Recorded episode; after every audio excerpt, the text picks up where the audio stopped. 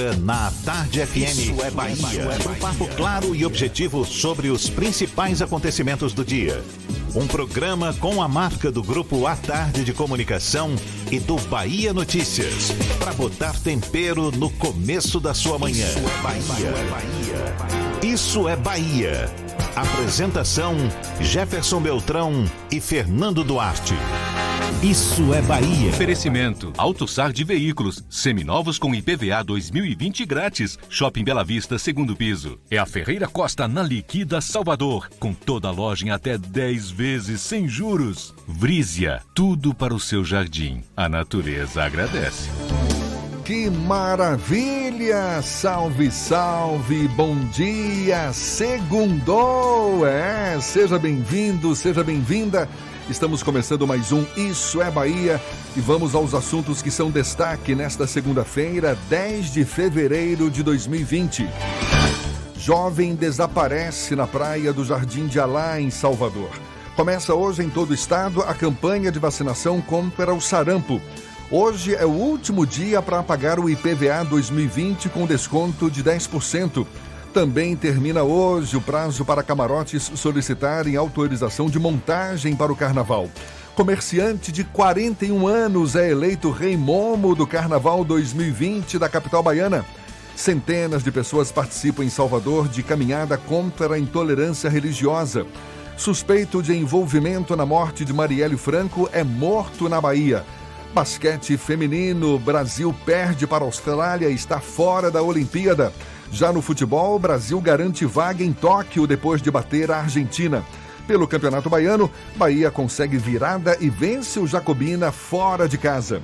São alguns dos assuntos que você acompanha a partir de agora no Isso é Bahia. Programa, como sempre, recheado de informação. Temos notícias, bate-papo, comentários para botar tempero no começo da sua manhã, nesta energia de segunda-feira. Seu Fernando Duarte, bom dia!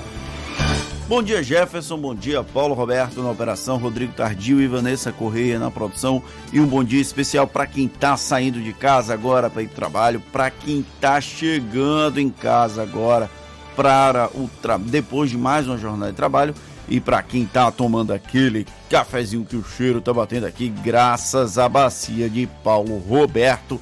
Sejam todos muito bem-vindos a mais uma edição do Isso é Bahia desta segunda-feira. Segundou, como diz Jefferson Beltrão. Maravilha! E esse cafezinho, Paulinho, vai ter uma pontinha para mim aí, por favor. Olha, você nos acompanha também pelas nossas redes sociais. Tem o nosso aplicativo pela internet no atardefm.com.br. Pode também nos assistir pelo canal da Tarde FM no YouTube, também pelo portal A Tarde. E, claro, participar, enviar suas mensagens, nossos canais de comunicação, Fernando.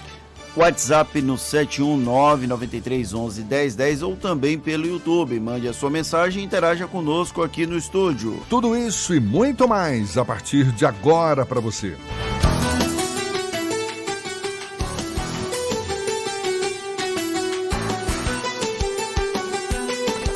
Isso é Bahia.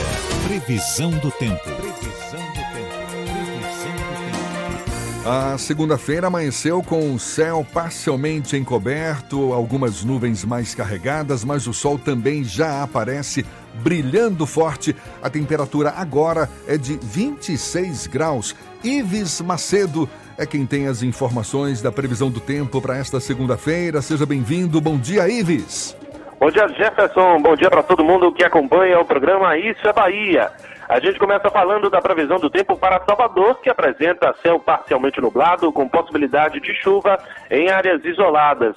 Os termômetros marcam 26 graus como mínima e 31 a máxima. Eu vou agora para a região metropolitana, cidade de Madre de Deus. O tempo por lá fica parcialmente nublado, com possibilidade de chuva em algumas áreas, mas nada que preocupe não, tá, Jefferson? A mínima fica em 26 e a máxima de 31 graus. Onde chegar a onda economizar, corrija vazamento de água na rede interna. Dica Verão em Baza. Segue daí, Jefferson. Eu volto já. Valeu, Ives. Agora 7 e 6 na Tarde FM. Isso é Bahia. O ex-deputado federal Irmão Lázaro, do PL, teria decidido entrar de vez na disputa pela Prefeitura de Salvador, mas como pré-candidato a vice. E acabou se tornando alvo de dois dos mais fortes grupos que disputam o principal cargo do Palácio Tomé de Souza. De um lado, o pré-candidato do atual prefeito Assemineto, do DEM, o atual vice-prefeito Bruno Reis, do mesmo partido, e do outro, a aliança recém-formada pelos também pré-candidatos, os deputados federais Niltinho, do PP e Bacelar, do Podemos, e o senador Ângelo Coronel, do PSD. O assunto é tema do comentário político de Fernando Duarte. Isso é Bahia. Política. A Tarde FM. O ex-deputado federal, irmão Lázaro, vive uma situação inusitada e pode fazer uma proeza em público, já que nos bastidores isso já acontece. O cantor é citado como potencial candidato a vice em duas chapas situadas em posições políticas completamente distintas na Bahia. De um lado, a eventual aproximação do PL, partido dele, com o grupo, grupo de Bruno Reis. Do outro, o esforço de parte do PL de se manter na base do governador Rui Costa e as conversas de Lázaro de, com Niltinho do Progressistas, o deputado estadual, um dos membros do agrupamento formado por PSD e Podemos, uma alternativa de centro-direita de aliados do petismo na Bahia. Lázaro não tem potencial de votos desprezível. Apesar de ter ficado longe da eleição para o Senado em 2018, é um nome extremamente conhecido e reúne duas características que podem ser facilmente exploradas eleitoralmente. Ele é negro e tem uma origem humilde, com o plus de ter dado a volta por cima na vida profana da música e ter se tornado um ídolo cristão. Na condição de vice, o cantor teria muito mais a agregar do que a prejudicar a chapa que eventualmente o escolha. Por isso, não nos espantemos se ele conseguir ser viabilizado para o posto, seja aliado de ACM Neto, como aconteceu na última eleição, seja como aliado de Rui Costa. O namoro com Bruno Reis, no entanto, perdeu um pouco de força diante do leilão de passes protagonizado pelo PL desde 2016 quando começaram os flertes com o grupo de Assemineto. À época, João Gabacelar e José Rocha entraram em rota de colisão e a situação acabou apaziguada tempos depois. Dois anos depois, o episódio voltou a se repetir e Rui Costa levou a melhor, especialmente diante da baixa viabilidade eleitoral da candidatura de José Ronaldo ao governo contra a reeleição do governador o que não impediu que a imagem do então PR ficasse arranhada diante da lógica do quem dá mais. Como os caciques, leia-se especialmente José Carlos Araújo, estão bem preocupados com as concessões a receber, o PL não é lá muito auge da confiabilidade, concordam? Já a chance de uma aproximação com a centro-direita da base de Rui não é tão fora da casinha a chapa, que tende a ser liderada por Ângelo Coronel do PSD, precisa de uma penetração popularesca, algo que irmão Lázaro conseguiria com bem menos esforço do que os demais nomes. Não que Bacelar do Podemos não conseguisse, apenas tem um telhado de vidro mais amplo do que o de Lázaro, o que pode inviabilizá-lo eleitoralmente ao longo prazo. É uma questão de saber qual aposta vale mais um nome como cantor ou um político mais tradicional. O cenário ainda é bem indefinido, mas não parece ser tão fora da realidade. É possível até que, mesmo que troque o domicílio eleitoral para Salvador, Lázaro fique a ver navios no processo eleitoral de 2020, mesmo sendo uma possível opção para espectros políticos tão distintos. Pode ser que os arranjos partidários não comportem que o ex-deputado cantor consiga o espaço almejado como candidato a vice. algo que, convenhamos, já não é lá muito comum entre os sonhos dos políticos atuais. Se bem que ultimamente serviço até tem dado algum tipo de êxito e passado da condição de meramente decorativo. Vi de Michel Temer, que chegou a presidente do Brasil, Hamilton Mourão, que vive a assombrar Jair Bolsonaro, ou até Bruno Reis, que se potencializou e pode ser eleito prefeito de Salvador a partir de 2021. É, e enquanto o irmão Lázaro não se decide, ele adota o silêncio, né, Fernando? Não, não, não, faz aparições públicas, não faz discursos e nem atende aos chamados da imprensa, né? É a lógica de vou sumir para ver o que vai acontecer. Vamos esperar as cenas dos próximos capítulos. Agora são 7 e 11 e neste fim de semana, Salvador conheceu o novo rei Momo do Carnaval 2020, o comerciante Dilson Chagas, conhecido como Dilcinho, de 41 anos e 142 quilos. Ele foi escolhido no concurso realizado no Clube Fantoches, na capital baiana. Dilson, que já foi rei Momo cinco vezes em Feira de Santana e uma vez em Alagoinhas, vai receber este ano as chaves da cidade das mãos do prefeito Assemineto na abertura oficial da folia na quinta-feira, dia 20, primeiro dia oficial do carnaval em Salvador. Já que estamos falando de carnaval, as empresas interessadas em montar as estruturas de camarotes nos circuitos da folia em Salvador têm até hoje para dar entrada no pedido na sede da SEDU, a Secretaria Municipal de Desenvolvimento e Urbanismo. O órgão fica ali na Avenida ACM, no empresarial Tomé de Souza. A lista completa, com a documentação necessária para realizar o procedimento, está disponível no site da SEDU. Um jovem de 23 anos desapareceu na praia do Jardim de Alá. Isso foi neste domingo. A gente dá os detalhes ainda nesta edição. Agora, 7 e 12 na Tarde FM.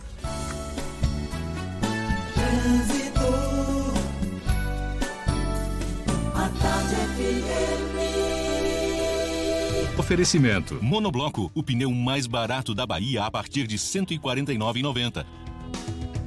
Já estamos sobrevoando a grande Salvador. Cláudia Menezes, com a energia renovada nesta segunda-feira, lá de cima, acompanhando o fluxo de veículos cá embaixo. Bom dia, seja bem-vinda, Cláudia. Bom dia para você, Jefferson. Bom dia para toda a turma do Isso é Bahia. Isso mesmo, energia renovada, um ótimo início semana para todos nós. Eu começo com informações aqui de Lauro de Freitas, estamos aqui na região metropolitana e a Estrada do Coco tem um trânsito mais intenso nos dois sentidos, nas imediações de um novo shopping em construção, principalmente no sentido Salvador, mas dá para ver daqui que é um trecho curto, por isso nada que faça você desviar o seu caminho. Já conhece o Tena Lady Discreet Mini Plus? o absorvente para incontinência com abas da Tena, que absorve duas vezes mais do que absorventes menstruais. Uma novidade Tena feita para sua total descrição. Volto com você, Jefferson. Obrigado, Cláudia. A Tarde FM de carona com quem ouve e gosta. Começa hoje em todo o estado a campanha de vacinação contra o sarampo e o suspeito de envolvimento na morte de Marielle Franco um dos suspeitos de envolvimento na morte de Marielle Franco foi morto na Bahia. A gente dá os detalhes já já. E também vamos levar um papo com o médico cirurgião Leonardo Vinhas, ele que é especialista em cirurgias bariátricas. Afinal de contas, essa cirurgia é indicada para quem? Quais são os riscos? Enfim, até porque mais da metade da população brasileira é obesa. A gente dá os detalhes, conversa então já já com este médico, agora 7h15 na Tarde FM. Você está ouvindo Isso é Bahia. Aqui a festa é tão boa, tão boa, que você sai de Chevrolet garantido. É o Carnaval Antecipado Colômbia. Onix Joy 1.0 Manual 2020 por apenas 36,290 para PCD. Onix Plus 1.0 Turbo Automático 2020 por apenas 45,123 para taxista. E ainda te auxiliamos na retirada das isenções. Carnaval Antecipado Colômbia Chevrolet. Avenida Luiz Eduardo. Em breve também no Iguatemi. 3404 2040. No trânsito dê sentido à vida. Consulte condições. Você sabe o que a Assembleia faz? Faz valer os seus direitos. Lutando para evitar a saída da Petrobras e manter empregos e investimentos no Estado. Também cria políticas que valorizam as mulheres, os negros, o público LGBT e a oferta de uma educação de qualidade para indígenas. E ainda dão prioridade de matrícula em escolas públicas às crianças filhas de vítimas de violência doméstica. Porque para a Assembleia, garantir o direito dos baianos é o nosso dever. Assembleia Legislativa da Bahia, fazendo valer.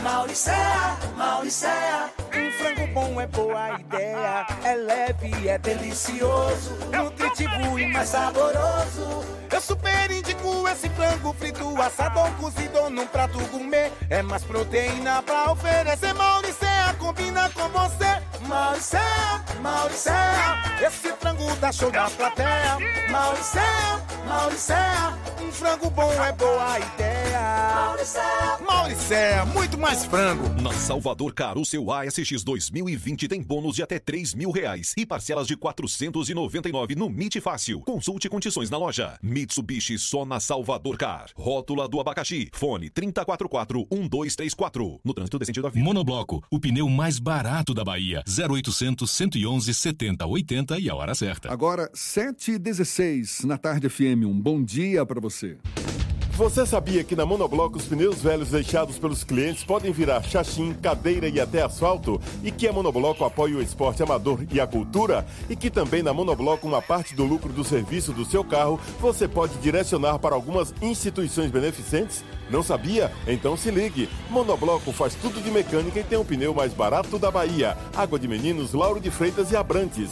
0800 111 7080. Voltamos a apresentar Isso é Bahia. Um papo claro e objetivo sobre os acontecimentos mais importantes do dia. 7 e 17 a gente segue juntos pela Tarde FM. Agora, atualizando informações que chegam da redação do portal Bahia Notícias, Lucas Arras está de volta. Bom dia, seja bem-vindo, Lucas. Muito obrigado, Jefferson. Muito prazer estar de volta. A gente começa hoje falando sobre o pré-candidato a prefeito e atual vice de ACM Neto, Bruno Reis. Ele teve um constrangimento público na noite desse sábado, durante a realização do evento, Noite da Beleza Negra, na sede do ILEAE, na Liberdade. Reis recebeu vaias quando foi apresentado como jurado do evento, realizado na Senzala do Barro Preto. A 41ª edição do Beleza do, de, da Deusa do Ébano elegeu a Gleice Ellen Teixeira, de 22 anos. Ela vai representar a agremiação no Carnaval. E o Ministério da Justiça sabia da operação que pretendia capturar o ex-capitão da PM e miliciano Adriano de Nóbrega. A ação acabou culminando na morte dele e foi deflagrada no município de Esplanada, aqui na Bahia, pela Polícia Militar. O Ministério de Sérgio Moro até tentou envolver a Polícia Federal, tentou articular para participar com um helicóptero, mas não seguiu com esses procedimentos para a participação da operação. Eu sou Lucas Arraes, falo direto da redação do Bahia Notícias para o Isso é Bahia. É com vocês, Jefferson e Fernando. Valeu, Lucas. 7 e 19. Olha só que informação alarmante. Um em cada cinco brasileiros está obeso. Segundo o Ministério da Saúde, mais de 55% da população brasileira, ou seja, mais da metade da população, está acima do peso. E a situação é tão grave que o Brasil é o segundo país do mundo no ranking da cirurgia bariátrica. Cirurgia que reduz o tamanho do estômago, perde apenas para os Estados Unidos. Apesar de ser segura, a cirurgia bariátrica apresenta riscos como qualquer procedimento cirúrgico e não é indicada para todos os obesos. A gente mergulha mais no assunto conversando agora com o cirurgião bariátrico, o médico Leonardo Vinhas. Seja bem-vindo. Bom dia, doutor Leonardo. Bom dia, Jefferson. Bom dia, Fernando. Bom dia a todos que nos escutam. Quando que a cirurgia bariátrica é indicada como recurso para a redução de peso? Bem, primeiro a gente tem que entender que para ir para a cirurgia bariátrica, a pessoa tem que ter feito um tratamento inicial e que esse tratamento inicial clínico tenha falhado. Na falha, a gente vai pegar aquelas pessoas que têm o índice de massa corpórea, que é o peso dividido duas vezes pelo, pelo quadrado da altura, e vai chegar um índice. Esse índice acima de 35, desde que associado a doenças, e feito previamente o tratamento clínico, tem indicação. E os acima de 40 desse índice massa, todos teriam indicação da cirurgia. Numa linguagem mais simples, quem, por exemplo, está quantos por cento acima do peso? Seria é, é, pessoas que estariam nesse grupo de possíveis candidatos a uma cirurgia bariátrica? É, vamos, digamos que acima de 30% a 40% do peso. Alguns pacientes que tenham doenças associadas, como hipertensão, diabetes, e esteatose hepática, apneia do sono, já teria indicação. Quer dizer, não basta ser um gordinho para querer fazer uma cirurgia bariátrica. Não, não. E aquela história que todo gordo é doente, todo gordo é saudável, tem alguma coisa de mito, tá bom? É, você pode ter um excesso de peso. Um exemplo bem simples é aquela que eu gosto sempre de falar de Mike Tyson. Sim. Quando você pegava, se você fizer apenas o, a conta do peso e da altura nele, ele vai ser uma pessoa que tem um grau de obesidade muito grande. No entanto, Mas, no entanto é um atleta magro que tem um percentual de gordura muito pequeno. Existem formas Sim. da gente e aparelho que a gente determina esse percentual de gordura, que é a bioimpedância. A bioimpedância ela vai dizer o que é que você tem de massa magra, massa gorda, separando o osso, o tecido líquido e aí vai lhe dar uma segurança maior, uma especificidade maior do que é percentual de gordura e o excesso que você tem. A cirurgia bariátrica é uma decisão extrema, não é? Porque, como o senhor mesmo ressaltou, já se submeteu a algum tipo de tratamento que falhou e aí parte-se para uma cirurgia que é uma redução do tamanho do estômago. Ou seja, é uma, é uma é, uma, é um procedimento que, de certa forma, obriga a pessoa a comer menos, não é? ela deveria obrigar o paciente a comer menos. Mas infelizmente a cirurgia bariátrica ela necessita também de um acompanhamento maior. Eu, eu, costumo brincar com os pacientes que quando a gente opera, a gente não opera a cabeça, a gente opera o estômago. É, como o senhor falou, deveria obrigar, porque muitas, muitas vezes as pessoas continuam comendo continuam muito. Continuam comendo né? muito. E voltam a engordar. Na verdade, se você entende a obesidade como doença e doença crônica, ela precisa de um tratamento para a vida toda. É uma diabetes que você trata a vida toda, você não deixa de ser, você é diabético a vida toda. O hipertenso é hipertenso a vida toda. E o obeso, mesmo operado, continua doente. É obeso a vida toda. Por isso, então, a importância de um acompanhamento psicológico também para reforçar essa decisão de querer comer menos é, na verdade, não só psicológico, há a necessidade de uma equipe multiprofissional que atue nesse paciente e que facilite esse ambiente para ele, que dê condições dele manter o tratamento e manter a perda de peso que ele consegue. Que no primeiro momento é a cirurgia obriga, a cirurgia restringe, mas com o passar do tempo a pessoa aprende a burlar a cirurgia e a comer mais. A intervenção cirúrgica bariátrica é muito dura, é uma intervenção bastante severa para o tratamento de obesidade. Quais são as alternativas que podem ser utilizadas antes dessa intervenção cirúrgica? Bom, vamos pensar o seguinte: a cirurgia ela não é dura, ela é, ela é extrema. Para uma doença extrema e que já foi feito um tratamento clínico com medicação, já deve ter sido feito um acompanhamento com um psicólogo, com um psiquiatra, com um educador físico e que a junção dessa equipe não conseguiu fazer com que o paciente perca peso e mantenha esse peso.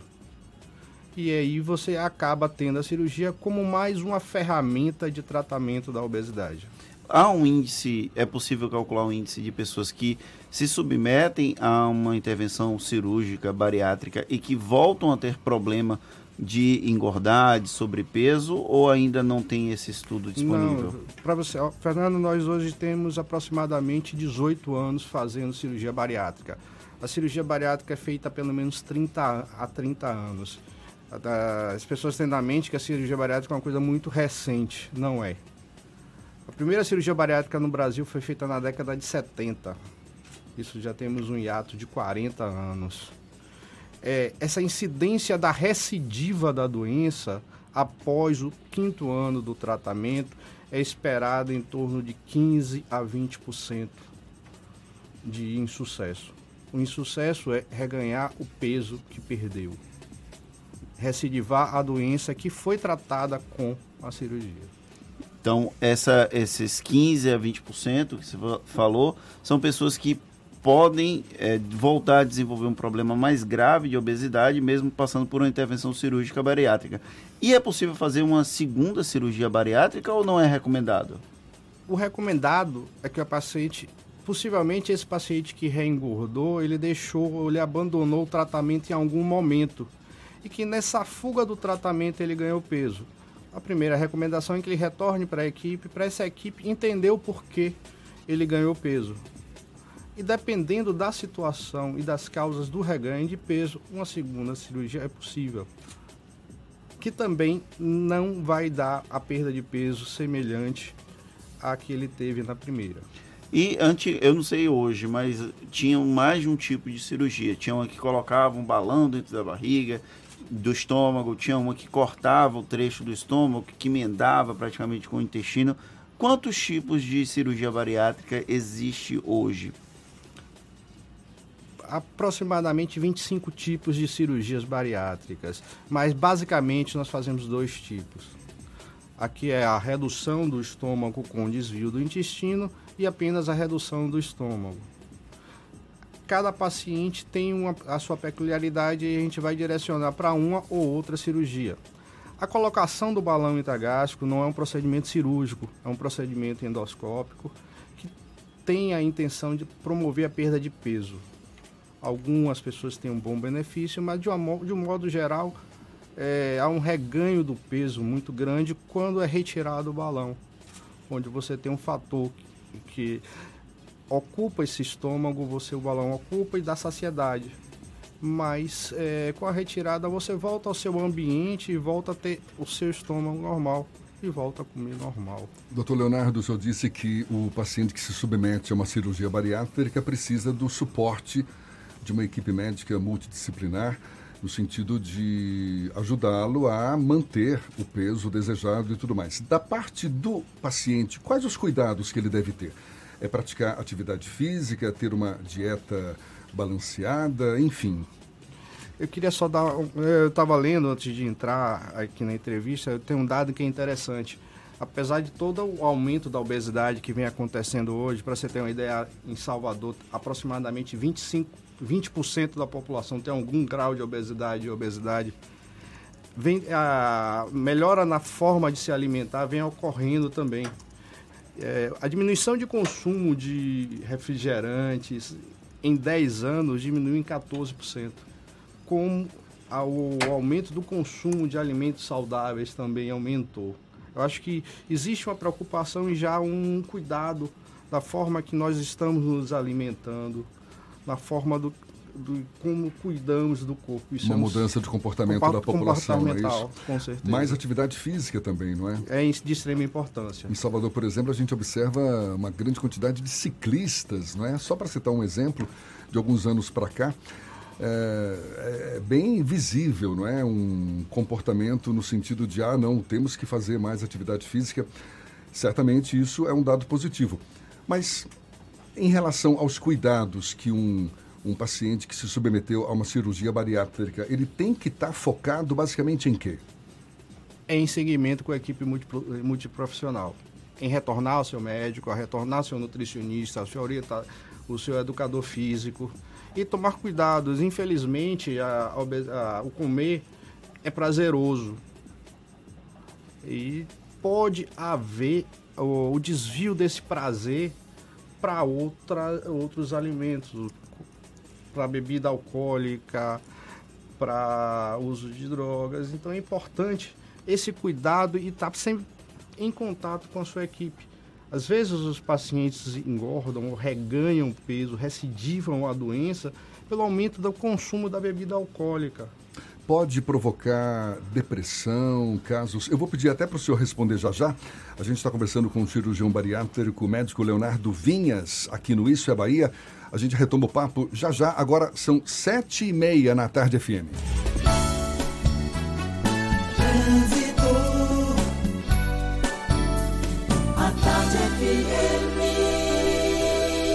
Oferecimento. Monobloco, o pneu mais barato da Bahia a partir de R$ 149,90. Temos notícias do alto. Cláudia Menezes, lá de cima, com os olhos cá para baixo. Tem novidades pra gente, Cláudia? Jefferson, olha, a paralela que começa aí com mais intensidade no sentido rodoviária, lentidão na passagem pela estação Flamboyant por causa da movimentação nas escolas nessa região e no trecho final também no acesso à rodoviária tem lentidão. Mas se você está na paralela e vai para o centro, não vale a pena você cortar para a orla, eu vou explicar por quê, afinal tem um trecho carregado ali em Pituaçu, sentido Pituba, e na paralela você vai reduzir um pouco a velocidade nesses trechos que falei, mas nada que chegue a preocupar tanto assim. Cansado e sem dormir? Haja Calman. Calman é um fitoterápico para insônia e ansiedade disponível nas farmácias mais próximas. Se persistirem os sintomas, o médico deverá ser consultado. Volto com você, Jefferson. Obrigado, Cláudia. A Tarde FM de carona com quem ouve e gosta. Já já tem as dicas da Marcita e a gente retoma o papo com o médico Leonardo Vinhas, cirurgião bariátrico, aqui na Tarde FM. 29 minutos para as 8 agora. Você está ouvindo Isso é Bahia.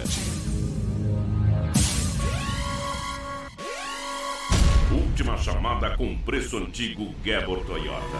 Toda linha Etios e Ares com preço de nota fiscal de fábrica. Corolla 2020 automático 2.0 por 99.990 com emplacamento total grátis. É emplacamento grátis. Hilux diesel com bônus de até 10 mil e SW4 diesel com bônus de até 15 mil. Aproveite é só até este sábado. Gebor Toyota. Comércio Pituba Lucai em Santo Antônio de Jesus. No trânsito dê sentido à vida. Consulte condições. Você sabe o que a Assembleia faz? Faz valer os seus direitos. Valorizando uma pauta pró-municípios que garante os recursos das cidades do interior. Além disso, a ALBA debate normas para o transporte complementar, beneficiando quem não é atendido pelo sistema. E atenta ao que acontece no dia a dia, a ALBA cobra ações para preservar a segurança das barragens existentes na Bahia. Porque para a Assembleia, garantir o direito dos baianos é o nosso dever. Assembleia Legislativa da Bahia, fazendo valer. Chega a Salvador o E-Musical, um curso de teatro musical com turmas para crianças, adolescentes e adultos, incluindo opção bilíngue. Aulas de dança, canto e teatro com avaliação em parceria com a Casa Aguinaldo Silva de Artes de São Paulo, um dos maiores dramaturgos do Brasil. Turmas às segundas e quartas ou terças e quintas. Vinha cantar, dançar e atuar e aperfeiçoar o seu talento, desenvolvendo a autoestima e a segurança. E-Musical. Informações 35610077. Você sabia que na Monobloco toda a energia elétrica utilizada para consertar o seu carro é captada de placas solares e que o óleo trocado do seu carro vai para reciclagem para ser refinado novamente e que na Monobloco os pneus velhos deixados pelos clientes podem virar chachim, cadeira e até asfalto? Não sabia? Então se ligue. Monobloco faz tudo de mecânica e tem o pneu mais barato da Bahia. Água de Meninos, Lauro de Freitas e Abrantes. 0800 111 7080. O sabor que contagia, alegria e disposição. Energize o seu dia e leve a vida com mais emoção. Dê um up em sua vida, recarregue a sua energia com Enerap. Enerap, mais energia no seu dia a dia. Em duas opções de sabor, original e açaí com guaraná. Recarregue a sua energia com Enerap. Já é carnaval na Bahia. Bahia VIP Folia. Veículos seminovos com preços e condições para você fazer a festa. Gran Siena ou AP 1.0 Flex 31.900. Renegade automático ou EcoSport automático 55.900. Financiamento em até 60 vezes com entrada a partir de um real. Bahia VIP Veículos, Avenida Barros Reis, Retiro. Fone 30455999. Consulte condições na concessionária. No trânsito, a vida vem primeiro. Voltamos a apresentar Isso é Bahia. Um papo claro e objetivo sobre os acontecimentos mais importantes do dia. 25 minutos para as 8 horas e vamos à redação do Portal à Tarde. Thaís Seixas, de volta da sua viagem internacional, agora com foco nas notícias locais. Bom dia, seja bem-vinda, Thaís. Oi, Jefferson, bom dia. Bom dia, Fernanda, aos nossos ouvintes aqui do Icebaia. Pois é, voltei aí fluente no meu portunhol, viu? Olha só, hoje é dia da coluna O Carrasco, que traz aí os bastidores da política baiana. A coluna inicia uma série de questionamentos sobre, sobre assuntos polêmicos para incentivar aí a participação dos nossos leitores, que podem enviar considerações para o e-mail ucarrasco.grupotarde.com.br. No esporte, as multicampeões Lana e Josi vencem a primeira etapa do Campeonato Brasileiro de Futebol, que ocorreu na tarde de ontem na Praia do Jardim de Alá, aqui em Salvador. A dupla, que soma 13 títulos mundiais e 22 brasileiros, superou as capixabas Lani e Rai por 2 sets a 0. No masculino, os alagoanos Ziltinho e Franklin venceram os cariocas Teteu e Eduardinho e garantiram o título. Os campeões da etapa Bahia ganham pontos que serão somados às outras edições ao redor do Brasil. E o Portal à Tarde inicia hoje uma série de matérias da Expedição Chile, com dicas, entrevistas e muitas informações, viu? E hoje você pode conferir um tour pela capital Santiago, incluindo um passeio pela maior e mais famosa vinícola do país, a Contitoro. Rodrigo aí conhece muito bem, viu? Diz que fez curso lá e tudo mais. A Expedição Chile vai contar com cinco matérias divididas aí em um diário de bordo, que vai mostrar não só a capital, como também as aventuras na reserva Malacauelo, no sul do país. Olha, Jefferson Fernando, lá também é verão.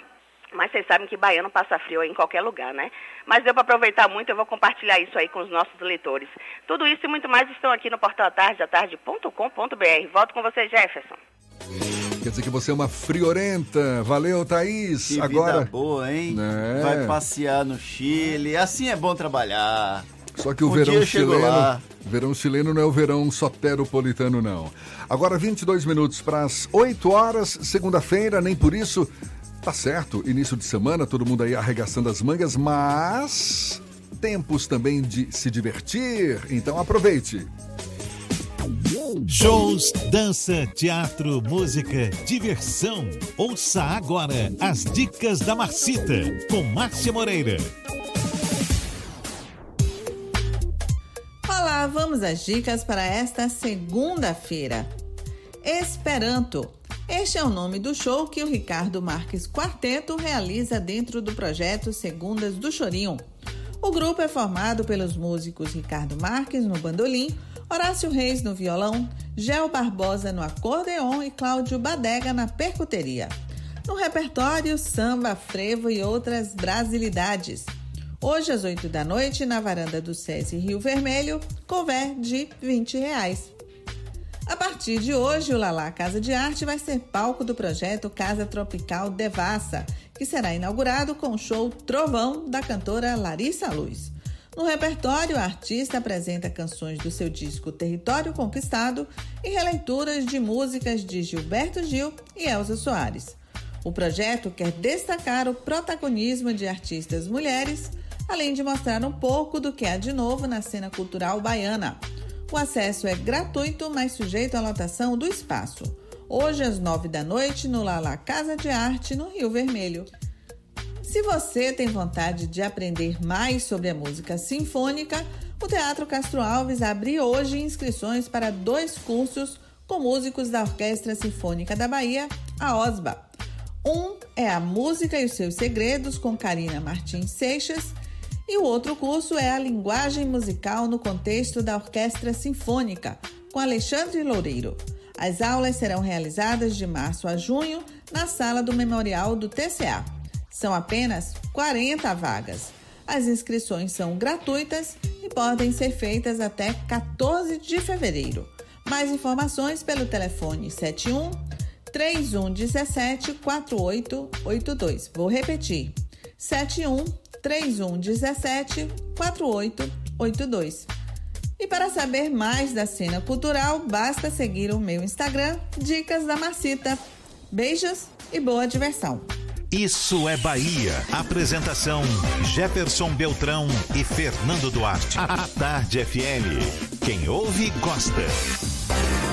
21 minutos para as 8 horas e a gente retoma o papo com o médico cirurgião bariátrico Leonardo Vinhas. A gente está conversando aqui sobre obesidade em geral, em particular sobre a cirurgia bariátrica, que é um procedimento aí extremo para quem quer emagrecer, para quem quer perder peso. A gente falava agora há pouco da importância de um suporte médico multiprofissional para quem se submete a essa cirurgia. Doutor Leonardo, e principalmente também para cuidar da saúde mental. É frequente casos de depressão entre pacientes que se submeteram a uma cirurgia bariátrica? Bom, imaginemos da seguinte forma: eu tenho algum grau de depressão e me compenso comendo. Quando eu tiro esse fator desestressor o alimento, eu não eu vou de alguma forma procurar me compensar.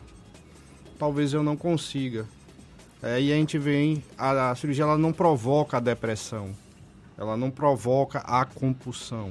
Ela pode deslocar a compulsão do alimento para a bebida.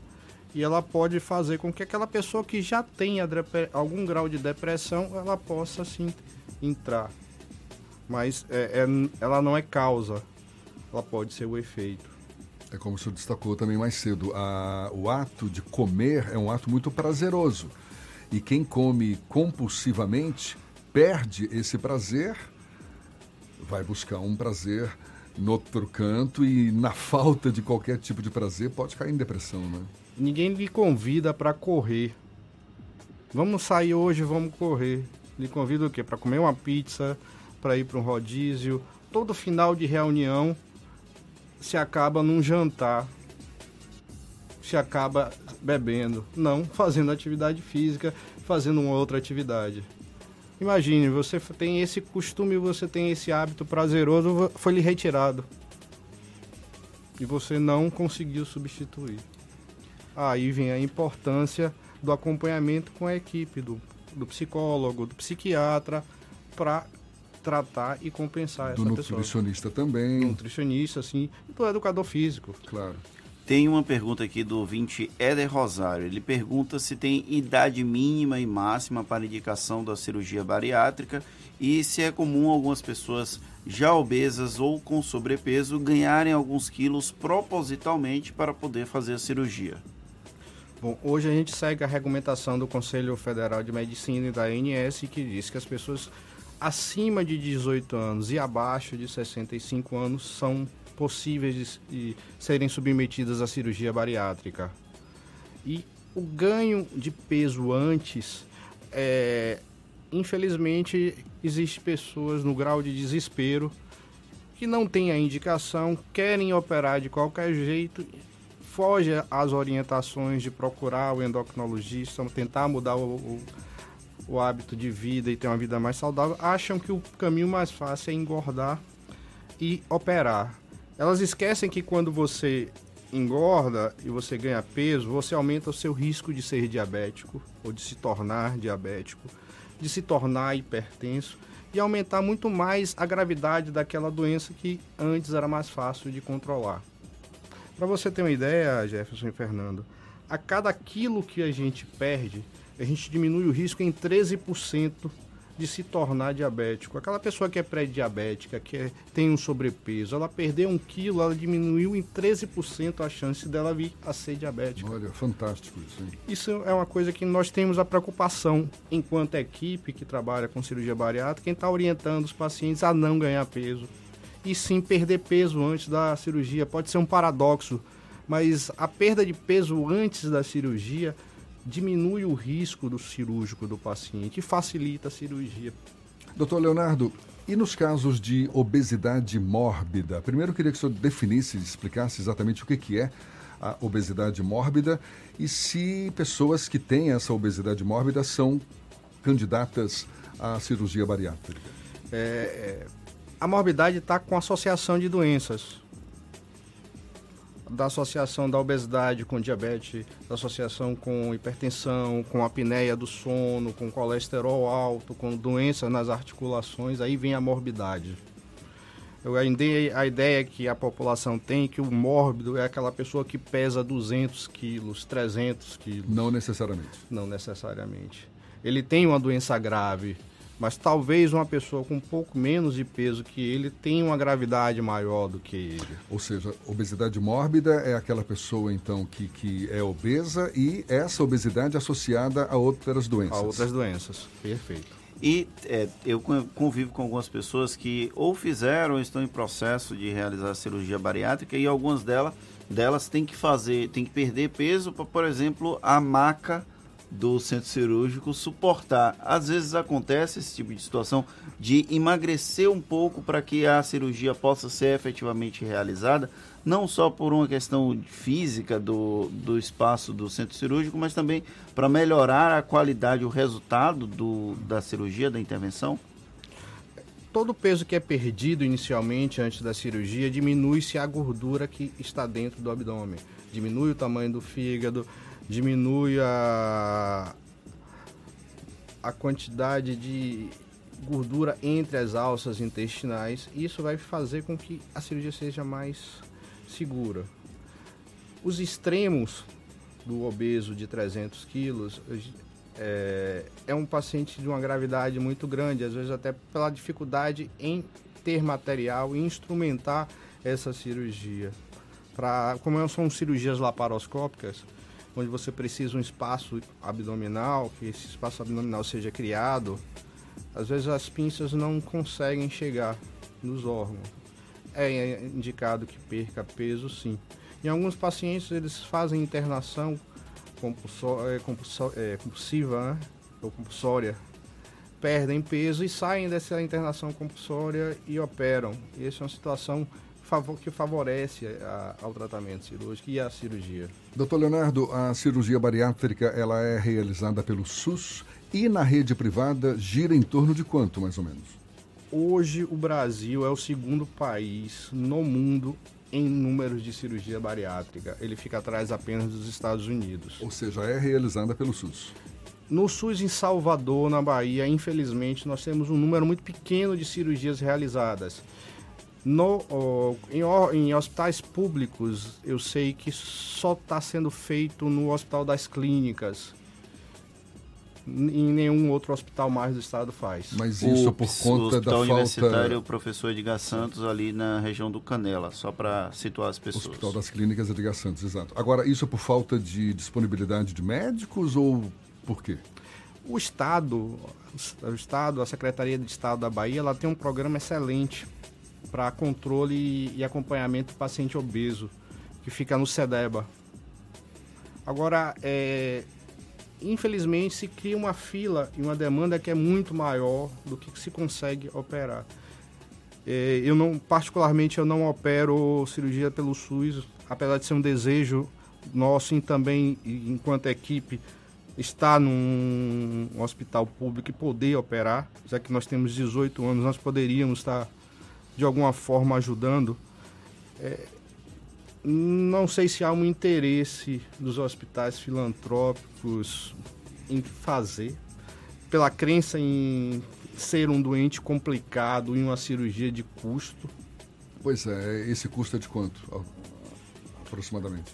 Jefferson, o, o custo financeiro de uma cirurgia é menor do que o custo financeiro de um paciente obeso, que é hipertenso, que é diabético, e que vai frequentar por diversas vezes um serviço de saúde, quer é, privado, quer público. O que tem que se imaginar é enquanto saúde pública, a cirurgia bariátrica é uma necessidade para os extremos. O custo ela é minimizado pelas equipes e pela experiência das equipes que trabalham em Salvador. Mas, por exemplo, planos de saúde costumam cobrir pelo menos? Sim, os planos de saúde hoje, pela regulamentação da ANS, cobrem.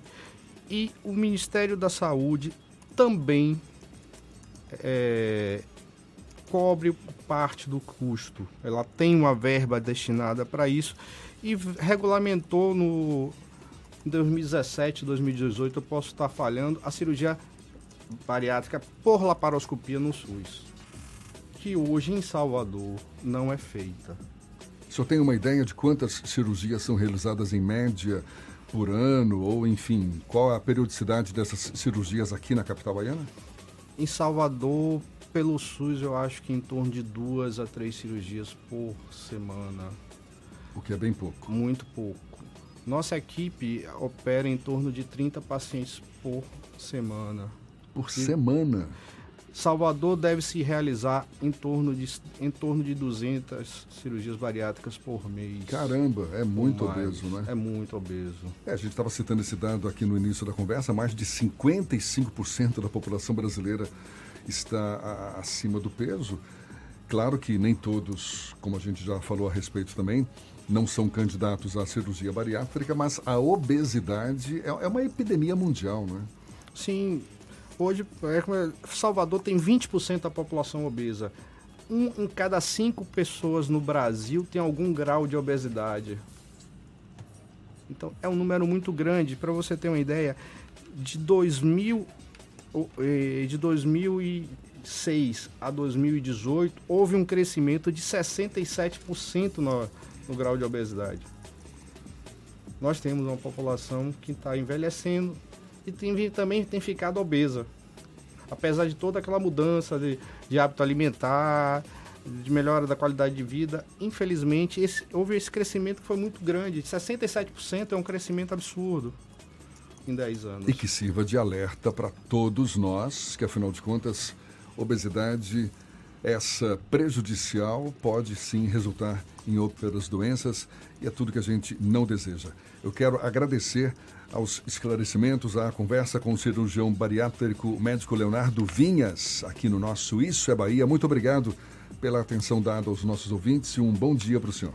Eu que agradeço a, a oportunidade, Jefferson Fernando, e é, deixar o aviso que nesse dia 12, agora, nós temos uma, uma reunião, que é uma reunião aberta para pacientes, onde a gente explica o que é a cirurgia, todo o percurso até ser operado. Onde que vai ser realizada essa No reunião? edifício Tomé de Souza. Sim. Às 18h30.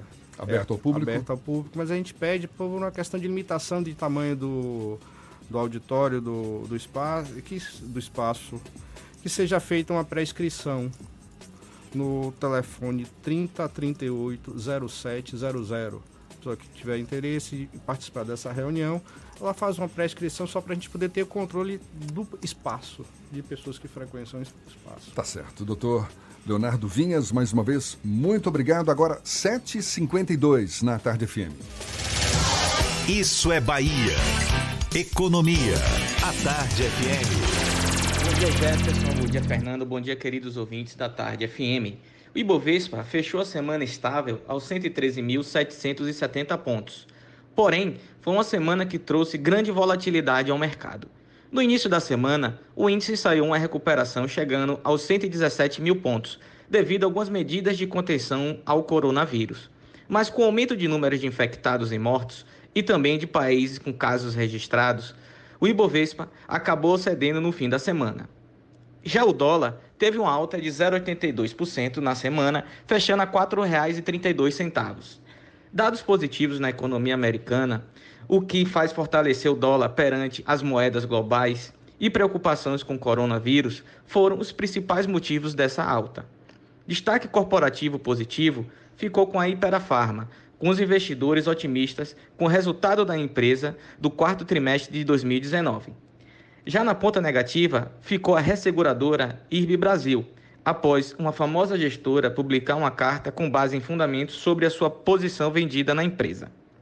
Para essa semana no Brasil, teremos dados de venda no varejo na quarta-feira, dia 12, dados de serviços na quinta-feira, dia 13, e um indicador de atividade IBC-BR na sexta-feira, dia 14. Também, dia 14, nos Estados Unidos, teremos dados da produção industrial americana. A todos, desejo bom dia e bons negócios. Eu sou Leonardo Souza, sócio da BP Investimentos. Isso é Bahia. Agora são 7h54 e um jovem de 23 anos, de prenome Marcos, está desaparecido desde ontem na praia do bairro de Jardim de Alá, aqui em Salvador. A ocorrência foi registrada por volta do meio-dia, segundo informações do diretor de comunicação da Associação Baiana de Salvamento Aquático, Pedro Barreto. O suposto afogamento teria acontecido entre dois postos da Salvamar, localizados na região. As buscas pelo jovem vão ser retomadas agora pela manhã. E atenção, você motorista, já começou a valer a punição para quem ultrapassar o limite de velocidade na Avenida Luiz Eduardo Magalhães. A Transalvador reduziu a velocidade permitida no último dia 23 de janeiro de 80 para 70 km por hora, como parte do programa de segurança viária do órgão de trânsito. Quem passa pela via já pode observar a nova sinalização.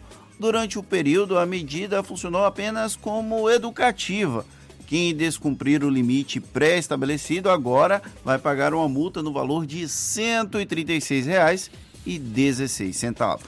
A gente falou agora há pouco da Salva Mar, citando o caso do jovem que desapareceu na praia do Jardim de Alá.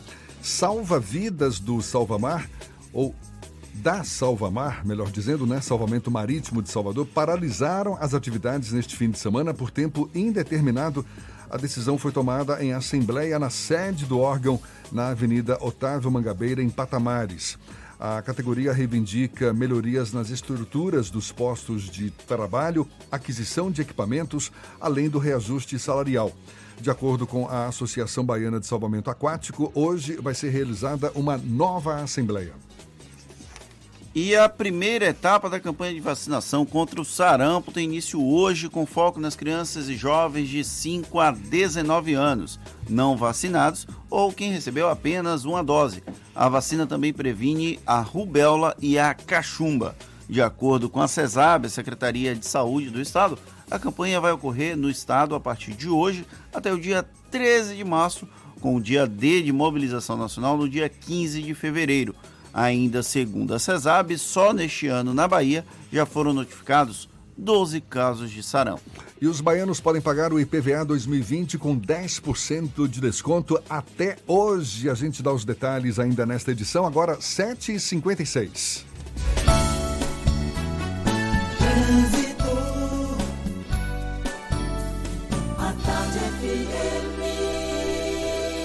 Oferecimento. Monobloco, o pneu mais barato da Bahia a partir de R$ 149,90. Cláudia Menezes, lá de cima, tem novidades pra gente. Cláudia.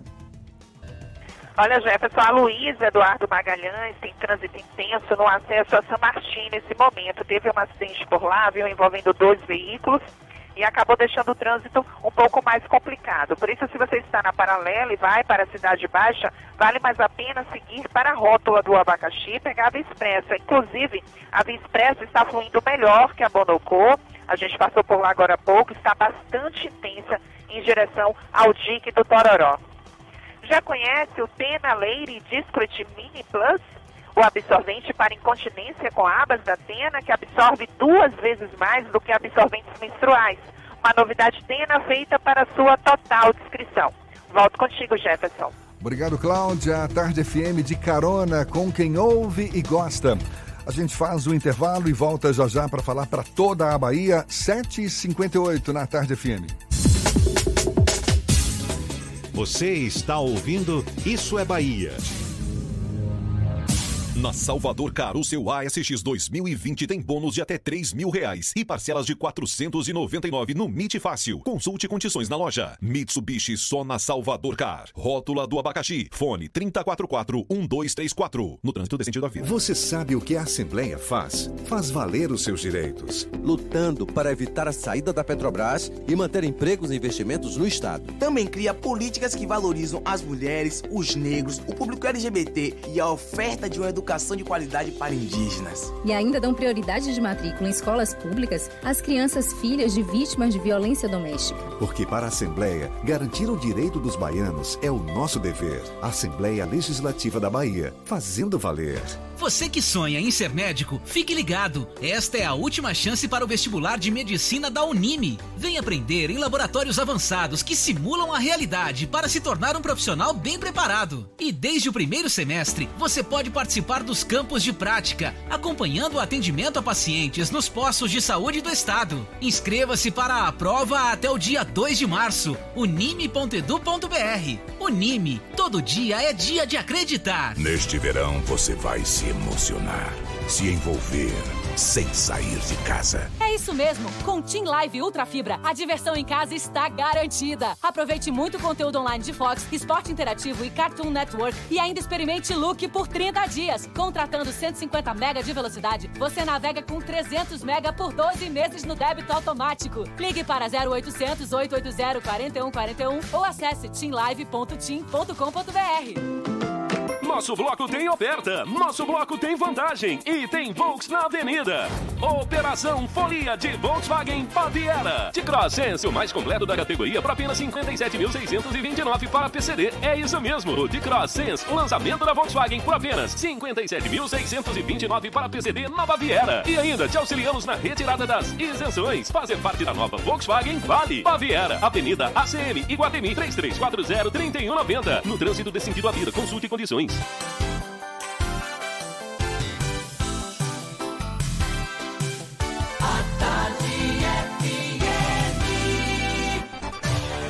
Atenção, emissoras afiliadas à Tarde FM. Em 5 segundos, isso é Bahia para todo o estado.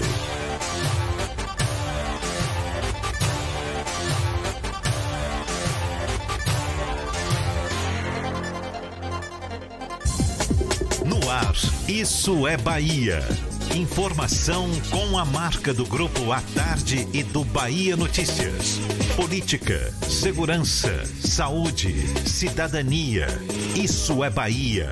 Apresentação: Jefferson Beltrão e Fernando Duarte. A Tarde FM. Quem ouve, gosta.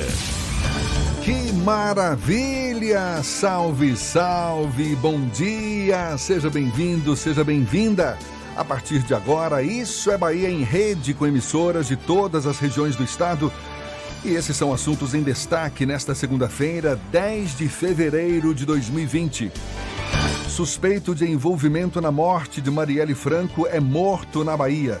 Brasil tem 11 casos suspeitos do novo coronavírus. País ainda não teve casos confirmados. Centenas de pessoas participam em Salvador de caminhada contra a intolerância religiosa. Alagoinhas, secretário municipal de saúde autoriza a reforma do Hospital Regional Dantas Bião. Lista de espera do SISU vai ser publicada hoje. Basquete feminino, Brasil perde para a Austrália e está fora da Olimpíada. Já no futebol, Brasil garante vaga em Tóquio depois de bater a Argentina. Pelo Campeonato Baiano, Bahia consegue virada e vence o Jacobina fora de casa. Isso é Bahia, programa recheado de informação com notícias, bate-papo, comentários para botar tempero no começo da sua manhã. Junto comigo, neste clima de segunda-feira, seu Fernando Duarte. Bom dia! Bom dia, Jefferson. Bom dia, Paulo Roberto na operação, Rodrigo Tardio e Vanessa Correia na produção. E um bom dia mais que especial para as nossas queridas emissoras parceiras e afiliadas. A Serrana Líder FM de Jacobina, Baiana FM de Itaberaba, 93 FM de Jequié, Interativa FM de Itabuna, Ativa FM de Eunápolis, Cultura FM de Paulo Afonso, Líder FM de Irecê, Cidade FM de Luiz Eduardo Magalhães, Itapuí FM de Tororó, Eldorado FM de Teixeira de Freitas e RB Líder FM de Rui Barbosa. Na última sexta-feira eu estava cruzando a cidade de Itaberaba quando sintonizei a Baiana FM e ouvi a propaganda do Isso é Bahia no começo da tarde. Um grande abraço para a terra do abacaxi. Eita, valeu! Muito obrigado pela participação, pela companhia, pela enfim, pelo compromisso de estar junto conosco. Olha, você nos acompanha também pelas nossas redes sociais, tem o nosso aplicativo pela internet no atardefm.com.br. Pode também nos assistir pelo canal da Tarde FM no YouTube, também pelo portal A Tarde e enviar suas mensagens, participar junto conosco. Nossos canais de comunicação, Fernando. WhatsApp no 71993111010 ou também pelo YouTube. Mande a sua mensagem e interaja conosco aqui no estúdio. Tudo isso e muito mais a partir de agora para você.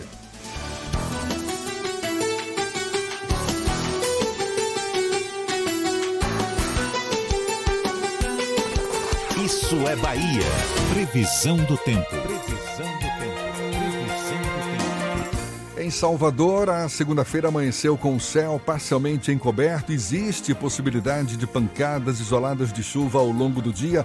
Nada que comprometa esse calorão de verão aqui na capital baiana. Ives Macedo já nos antecipou mais cedo agora. E para o interior do estado, Ives, vai ter sol, vai ter sol, vai ter chuva. É com você, Ives. Oi Jefferson, tô de volta, já fazendo uma viagem com o ouvinte para Itaberaba. O tempo por lá fica nublado com possibilidade de chuva isolada. A temperatura mínima é de 18 graus e a máxima de 29. Agora vamos para o sul do estado. Eu falo de Eunápolis, que apresenta tempo nublado a parcialmente nublado, com chuva em algumas áreas. A temperatura varia entre 26 e 30 graus. Porto Seguro Alto, cuidar do seu carro é o nosso trabalho, mas o que importa é cuidar de você. Consulte seu corretor. Boa segunda-feira para todo mundo e uma ótima semana para toda a equipe do Isso é Bahia e para você também, Jefferson. Um abraço. Valeu, Ives. Abraço para você também. Agora 8 e 5 na tarde FM. Isso é Bahia. A morte do miliciano Adriano Magalhães da Nóbrega neste domingo em um sítio no município de Esplanada, no interior da Bahia, ainda vai dar muito pano para manga. Ele foi morto por policiais do BOP, Batalhão de Operações Especiais da Polícia Militar da Bahia, durante, segundo a polícia, em uma troca de tiros. A Secretaria da Segurança Pública da Bahia afirma que Adriano estava sendo monitorado e diz que ele era investigado por envolvimento na morte da vereadora Marielle Franco, no Rio, em 2018. As suspeitas que recaem sobre a morte de miliciano são tema do comentário político de Fernando Duarte. Isso é Bahia. Política. A Tarde FM. Jefferson, um dos comandantes do escritório do crime do Rio de Janeiro, o Adriano Magalhães da Nóbrega, foi morto em uma operação conjunta da Secretaria de Segurança Pública do Estado da Bahia com a inteligência do Rio de Janeiro. O Adriano da Nóbrega já estava foragido há algum tempo. Na semana passada, uma operação acabou frustrada ali numa mansão na costa do Sauípe. Ele não foi preso, foi encontrado inclusive um documento falso do Adriano da Nóbrega. E ontem já no município de Esplanada, em uma casa na zona rural da, da cidade, o Adriano da Nóbrega acabou morrendo em confronto com a polícia, com a Secretaria de Segurança Pública do Estado da Bahia. E a morte de Adriano levantou uma série de suspeitas, uma série de elocubrações, uma série de viagens, porque é a única forma que dá para falar sobre o assunto, pelo menos agora porque as investigações não estão concluídas. A Secretaria de Segurança Pública do Estado da Bahia ainda não tinha divulgado detalhes da operação que acabou com a morte de Adriano da Nóbrega. E aí, naquele primeiro momento, já começaram a surgir diversas é, simulações do que poderia ter acontecido. Inclusive, o deputado Paulo Pimenta, que é uma das lideranças do PT, ele levantou uma história que é, foi uma queima de arquivo à morte de Adriano da Nóbrega aqui no interior da Bahia. E aí é, é uma contradição, porque como é que um governo petista, como é o governo da Bahia, teria interesse em queimar o arquivo de Adriano da Nóbrega, que, em teoria, implicaria figuras ligadas à oposição do governo do PT. É uma situação tão absurda que não faz muito sentido a Secretaria de Segurança Pública da Bahia querer matar o Adriano da Nóbrega para beneficiar o adversário político, mas como o que não falta no universo da internet é esse tipo de simulação absurda, o Paulo Pimenta foi um dos primeiros a falar isso. Eu olhei agora há pouco, o tweet dele foi ontem logo cedo pela manhã, ou seja, pouco tempo depois da Secretaria de Segurança Pública da Bahia ter divulgado que localizou o Adriano da Nóbrega e que, em confronto com a polícia, ele acabou morto. O Adriano da Nóbrega foi encontrado num terreno, numa fazenda de um, de, de um vereador do PSL, o Gilcinho de, de Dedé, que é vereador lá em Esplanada não há uma indicação. O Gilcinho de Dedé garante que ele nunca ouviu falar do Adriano da Nóbrega, de conhecer pessoalmente, mas ainda não se sabe se o Adriano da Nóbrega invadiu a residência da fazenda de Gilcinho de Dedé ou se ele entrou lá com a ajuda de alguém.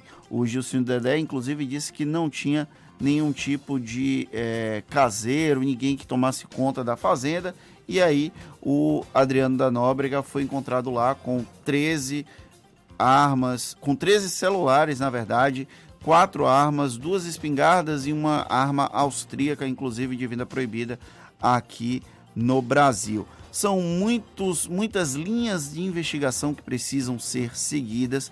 Qualquer coisa que a gente afirmar sobre o assunto, sem ter o conhecimento das investigações da Secretaria de Segurança Pública da Bahia, divulgar detalhes, da própria Secretaria de Segurança Pública do Rio de Janeiro também divulgar informações mais precisas dessa operação de tentativa de captura. É lógico que, do ponto de vista da defesa do Adriano da Nóbrega, o advogado dele vai falar que foi uma queima de arquivo, faz parte do processo é inteligente da parte da defesa do Adriano da Nóbrega colocar ele como vítima nesse processo. Lembrando que o Adriano da Nóbrega também é investigado por supostamente ter envolvimento com a morte da vereadora Marielle Franco, lá do Rio de Janeiro. É, precisa ser investigado a situação, a morte precisa ser investigado em que condição a Secretaria de Segurança Pública divulgou essa informação, encontrou o Adriano, em que condição ele foi morto, mas daí ficar falando que ele foi morto de propósito, como queima de arquivo, é, no mínimo, irresponsável. E figuras de destaque como Paulo Pimenta já entraram nessa vibe. O PSOL, que é o partido da Marielle Franco, se manifestou dizendo que vai buscar informações junto à Secretaria de Segurança Pública antes de emitir qualquer tipo de declaração. Parabéns ao PSOL por essa postura madura. Lembrando que o Adriano de Nóbrega também é investigado no esquema de rachadinha do PSL do Flávio Bolsonaro lá na Assembleia Legislativa do Estado do Rio de Janeiro. Exatamente, Fernando. E só para não passar em branco, este mesmo Adriano Nóbrega é o que foi homenageado em outubro de 2003, quando ainda era tenente. O então tenente Adriano Nóbrega foi homenageado na Assembleia Legislativa do Rio de Janeiro por Flávio Bolsonaro, filho do presidente Jair Bolsonaro, na época deputado estadual. Dois anos depois, em julho de 2005, Flávio concedeu uma nova homenagem a este policial que foi morto neste domingo aqui na Bahia. A medalha Tiradentes, a mais honra, a mais alta honraria do parlamento fluminense. Na época, Adleriano estava preso, acusado de matar um guardador de carros que denunciou milicianos à polícia. Tudo muito suspeito, tudo muito ainda carente de investigação. E mais uma coisa dessa série de ligações meio estranhas e esdrúxulas, o Gilcinho de Dedé é irmão do deputado estadual Alex Lima, do PSB da base aliada do governador Rui Costa. Então, só para completar esse emaranhado de ligações que deixa tudo ainda mais confuso. Agora são 8h12 e a gente vai à redação do portal Bahia Notícias. Lucas Arras tem novidades para gente. Lucas. Bom dia, Jefferson. Bom dia para você que nos escuta agora de todo o estado. Eu começo falando sobre a Receita Federal que abre hoje, às 9 da manhã, a consulta ao lote residual de restituição do imposto de renda referente aos exercícios de 2008 a 2019. O crédito bancário deve ser concedido aí a mais de 116 mil contribuintes e pago no dia 17 de fevereiro. No total, devem ser restituídos mais de 297 milhões de reais sendo que 133 desse, dessa quantia será liberada para contribuintes com preferência, a exemplo de idosos acima de 80 anos, pessoas entre 60 e, 70 e 79 anos ou pessoas com alguma deficiência física, mental ou doença grave. Para saber se você tem direito aí a essa restituição, deve, a pessoa interessada deve buscar o site da Receita na internet ou ligar para o Receita Fone no número 146. E uma situação curiosa, porém triste, pacientes em busca de atendimento formam uma enorme fila no anexo do Hospital Roberto Santos, em Salvador, na manhã de hoje. Muitos dos pacientes dormiram na fila para conseguir marcar uma consulta no local. Em nota, a assessoria do Roberto Santos informou que a fila foi causada pela grande demanda de pacientes, mas que não houve mudança no atendimento. As marcações são para mais de 109 especialidades e o hospital pretende e prometeu atender todo mundo que está na, que está na fila. Até o momento, 300 fichas foram distribuídas. Eu sou Lucas Arraes, falo direto da redação do Bahia Notícias para o programa Isso é Bahia. É com vocês, Jefferson e Fernando. Valeu, Lucas. 8 e 14 caiu para 11 o número de casos suspeitos do novo coronavírus aqui no Brasil. Segundo o Ministério da Saúde, esses dados foram divulgados ontem e já foram descartadas 28 suspeitas desde o começo do monitoramento. Os casos ainda sob investigação estão em Minas Gerais, Paraná, Rio de Janeiro, também em São Paulo, Santa Catarina e Rio Grande do Sul não há nenhum caso confirmado da doença no Brasil. Já na China, onde o coronavírus está fazendo muito estrago, mais de 800 pessoas já morreram por causa desse novo vírus. Lembrando que os brasileiros chegaram de Wuhan ontem pela manhã e estão isolados, aqueles brasileiros que estavam na China e que pediram para chegar ao Brasil. É, estudantes que fizeram a inscrição na lista de espera da, de instituições de nível superior que usam o SISU vão poder conferir hoje a ordem de chamada para matrícula que vai ser publicada pelo Ministério da Educação. A lista de espera é um mecanismo para colocar alunos em vagas que não foram ocupadas durante a primeira chamada. O SISU oferece vagas em instituições públicas de ensino superior. A seleção é feita com base no desempenho do Enem. Agora, 8 e 16 a gente vai para o interior do estado, vamos para a terra. A cidade Sol, Jequié, Márcio Lima, da 93 FM, é quem fala conosco, tem as notícias da região. Bom dia, Márcio. Bom dia, Jefferson Beltrão, bom dia, ouvintes e equipe do Isso é Bahia. Um abraço aí para o Fernando Duarte. Estamos chegando, estamos de volta aqui, direto de Jequié, da Rádio 93 FM. Um homem foi vítima de assalto durante a madrugada de sábado ele estava no bairro Mandacaru e por volta das 3 horas e 37 minutos da madrugada, segundo ele, eh, homens armados, três elementos armados, estavam em uma, um Ford Focus e levaram o seu veículo. Tomaram também o seu aparelho, quatro aparelhos celulares que estariam no interior do carro. A vítima não soube informar o destino que os suspeitos tomaram. A polícia foi acionada, esteve no local, fez rondas, mas não obteve êxito. Um homem de 45 anos morreu depois de ser atingido por um disparo de espingarda de socar de fabricação caseira que atravessou o braço e atingiu o peito desse homem. Isso aconteceu na fazenda leiteira do Boqueirão do Carmo, distrito de Itajuru, zona rural do município de Jequié. A vítima, identificada como João Ferreira Brito, natural também de Jequié, teve perfuração e morreu no local. A informação é que o corpo dele foi encaminhado para o Instituto Médico Legal para uh, a necropsia e posteriormente liberado para a família. Mudando de assunto, agora entrando na área política, o Partido dos Trabalhadores de Jequié, capitaneado por Caio César, mantém firme o propósito de lançar um candidato nas próximas eleições, em outubro para a prefeitura do município aqui da cidade de Jequié. Segundo eh, o Caio César, o nome do ex-vereador Pé Roxo é colocado como pré-candidato para representar a sigla. Em uma entrevista recente, o deputado estadual do PP, o Zé Cocá, afirmou ter o apoio do Partido dos Trabalhadores e ventilou aí uma possível eh, conjuntura entre PP e PT colocando inclusive a possibilidade do pé roxo ser o seu pré, o seu vice nesta chapa. O Caio César disse que não existe esta possibilidade e que o Partido dos Trabalhadores terá candidatura própria, a não ser que o Pé Roxo, que é o nome que está sendo colocado como pré-candidato, não queira ou que o diretório não venha a torpar mais ter uma candidatura própria. Essa segunda opção, ou seja, do pé roxo ser candidato ou pré-candidato a vice, está totalmente descartada. São essas notícias que nós temos para hoje no programa Isso é Bahia, ao vivo de Jequié, na Rádio 93 FM, Márcio Lima. Eu volto com vocês aí no estúdio. Valeu, Márcio. 8 e 19 e um homem suspeito de matar o gerente de uma pousada em Canavieiras, no sul do estado, foi preso neste fim de semana. Ele é acusado de matar Bruno Lino de Andrade, que estava desaparecido desde quarta-feira e foi achado na quinta.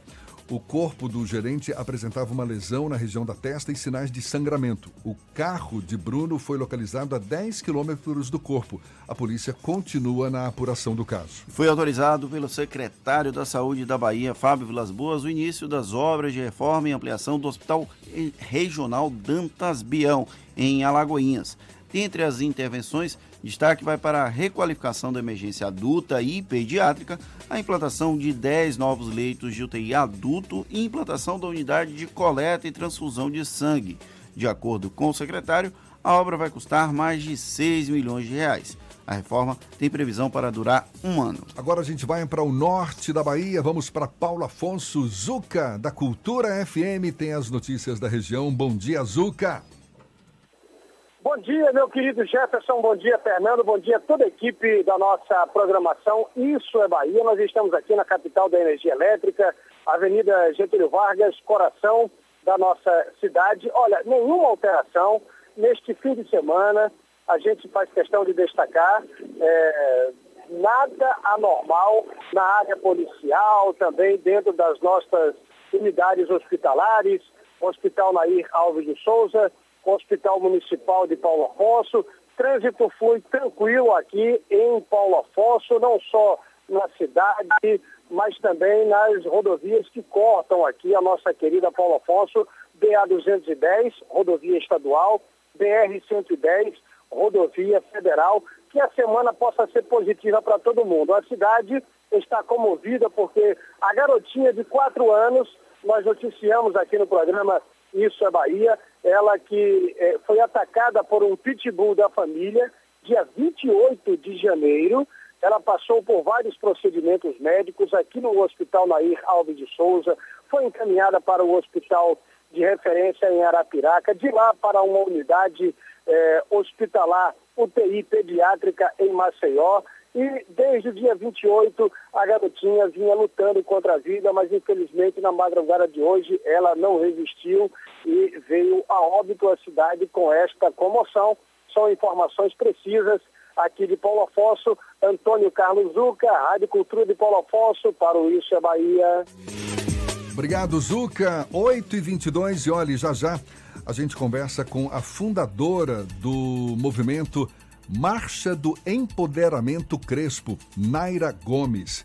Essa marcha que é um coletivo de luta contra o racismo em defesa do movimento negro, vai participar agora do curso de formação de novos militares, é, da Polícia Militar da Bahia. Portanto, um bate-papo já já com Naira Gomes aqui no Isso é Bahia, 8h22. Um bom dia para você. Você está ouvindo Isso é Bahia. Ooh. Última chamada com preço antigo Gebor Toyota.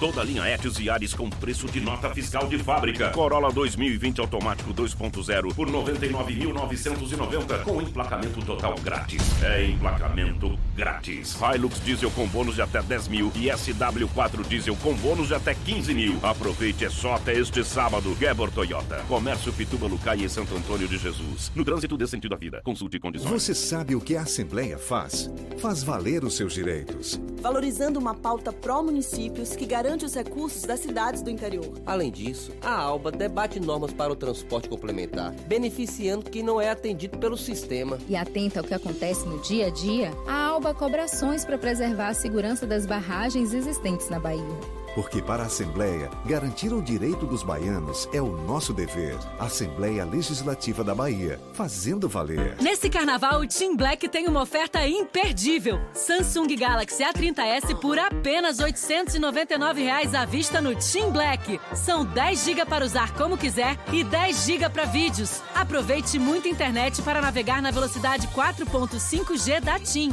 Quer cair na folia? Então vá a uma loja TIM e garanta o seu Galaxy A30s BNDES por apenas R$ 899 à vista. Saiba mais em tim.com.br. A tarde FM. Trânsito. A tarde FM.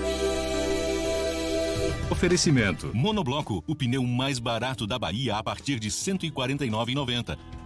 Temos notícias do alto. Cláudia Menezes lá de cima, sobrevoando a grande Salvador de olho nos motoristas. É você, Cláudia. De olho mesmo, viu, Jefferson? E olha só, tenho dica, viu, para você que está na paralela e quer chegar no bairro do Cabula. Evite a subida por Naranjiba, já bastante carregada. Então, o melhor caminho é subir o Saboeiro para acessar aquela região do Cabula ali com mais tranquilidade. Tem informações também da BR-324, com trânsito intenso no sentido Salvador, em Valéria e Pirajá, mas é só uma redução de velocidade. Então, nada que faça você desviar o seu caminho.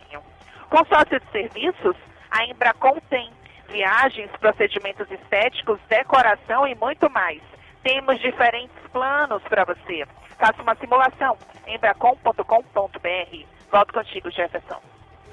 Obrigado, Cláudia. Tarde FM de carona com quem ouve e gosta.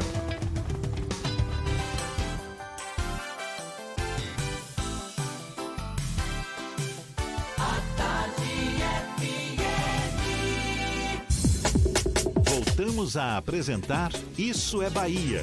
Um papo claro e objetivo sobre os acontecimentos mais importantes do dia. Agora, 8 e 25 a Polícia Militar da Bahia vai adotar palestras promovidas pela Marcha do Empoderamento Crespo no curso para a formação de novos soldados e possivelmente também no curso de formação de novos oficiais. Essa iniciativa ocorre depois do caso em que um PM foi flagrado agredindo e insultando de forma racista um jovem da periferia de Salvador há pouco mais de uma semana. Imagens que viralizaram pelas redes sociais, provocando indignação na sociedade baiana.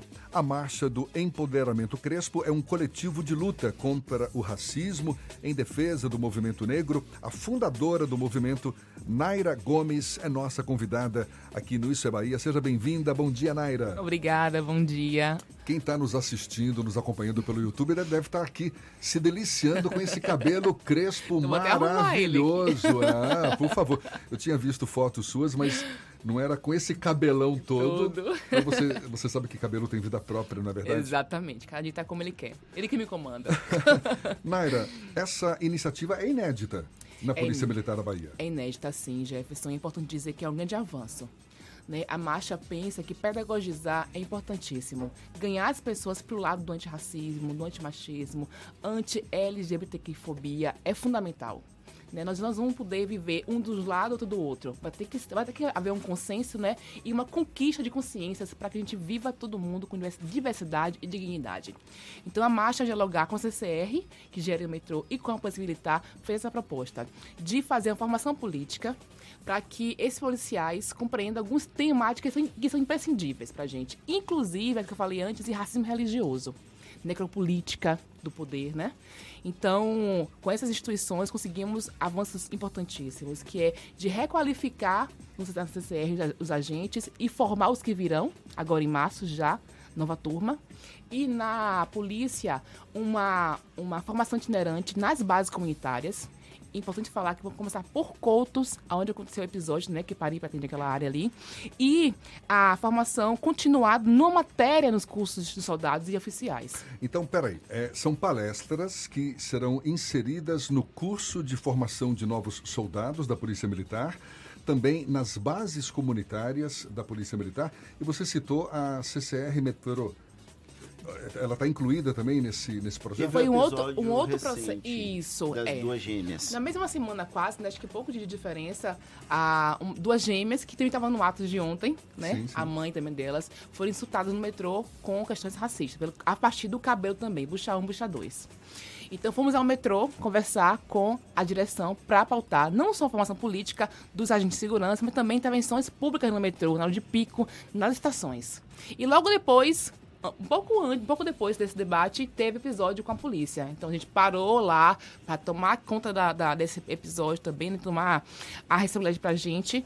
E então, na polícia, são dois movimentos. Acho que é importante falar bem disso para que a gente não reduza a coisas pontuais, né? Porque não é uma palestra somente, é um ciclo de formação nas bases comunitárias né? Em todas as de Salvador, começando por Coutos, e isso vai é, é, repercutir na matéria fixa no curso de formação de soldado. Então, todo soldado que entrar na PM, a partir desse momento, vai passar pela matéria fixa. O que, que vocês vão estar discutindo nesse contato com os policiais? O que é imprescindível para a gente, para nós, negros e negras, vivermos com dignidade.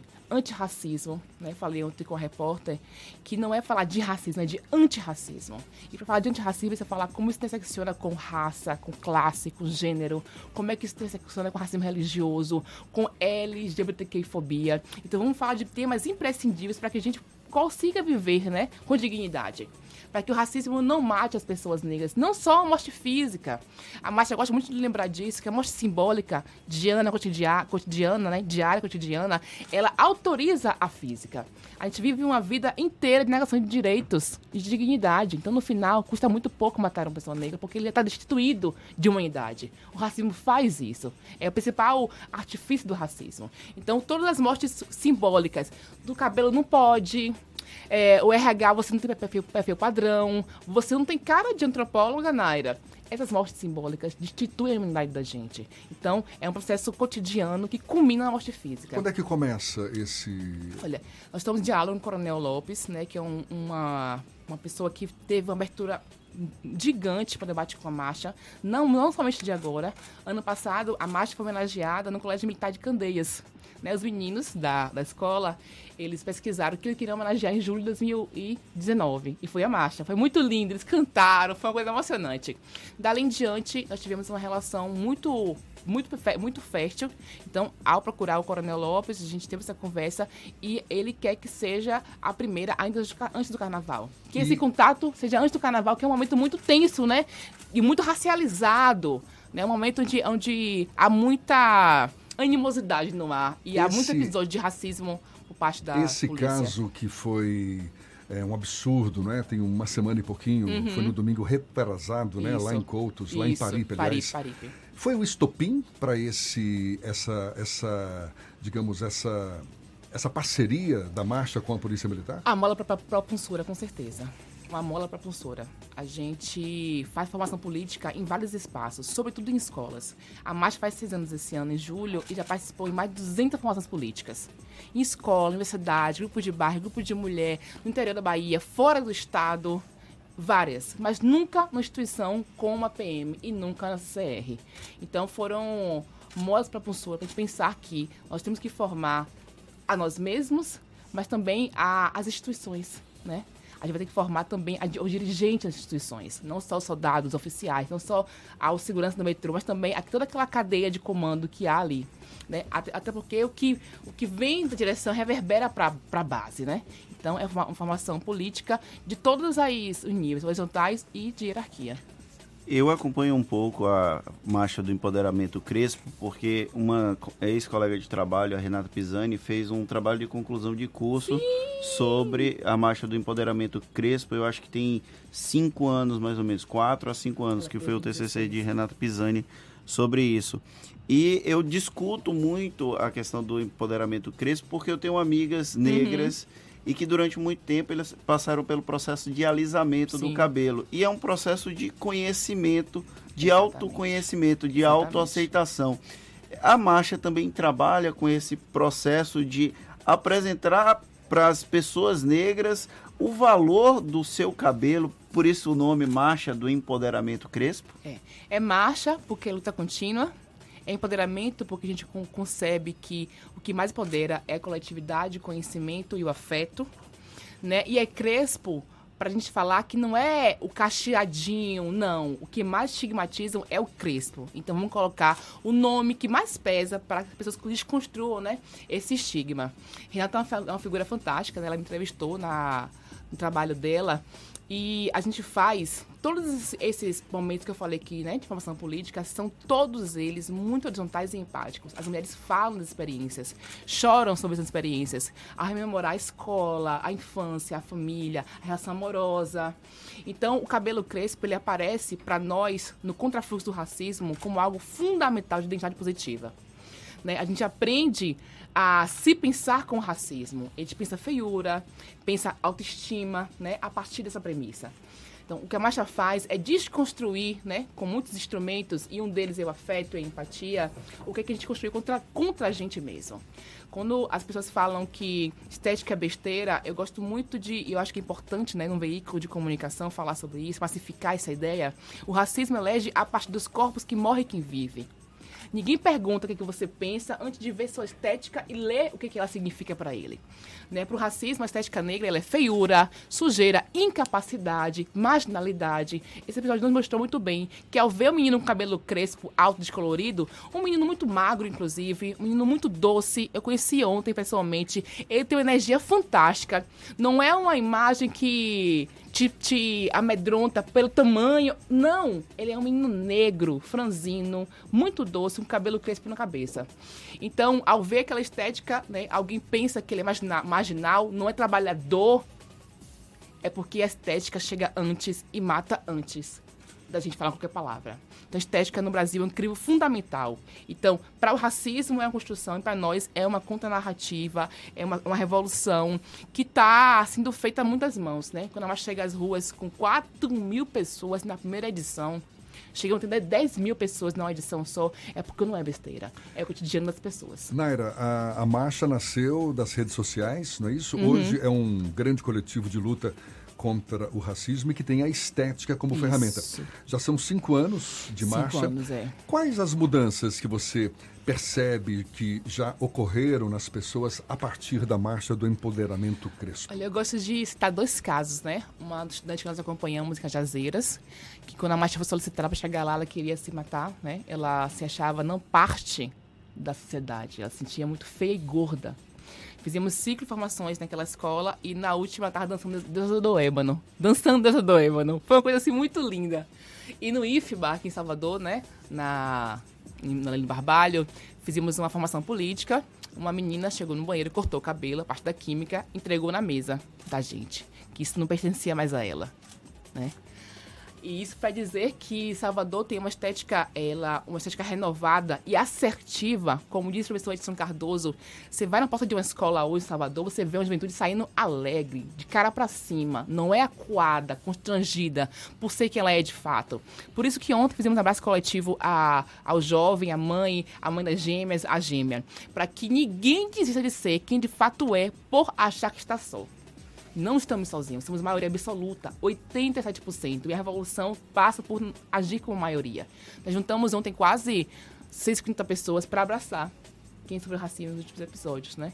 Para dizer que se ele cortar o cabelo é uma escolha legítima, a gente reconhece e apoia, mas que não seja por nós nos omitirmos de dar a resposta, né? Ao recado de que ele não está sozinho. Naira, em que momento. Desculpa, Jefferson. Vai lá. Em que momento você descobriu esse poder dentro de você? Olha, é uma história bem triste, mas hoje eu conto com tranquilidade, porque eu passei da fase que eu acreditava que era culpa minha. Eu fui agredida pelo meu ex-companheiro, e numa né, uma relação familiar doméstica, e aí eu, descob... eu pensei por algum tempo que eu não poderia ser mais nada.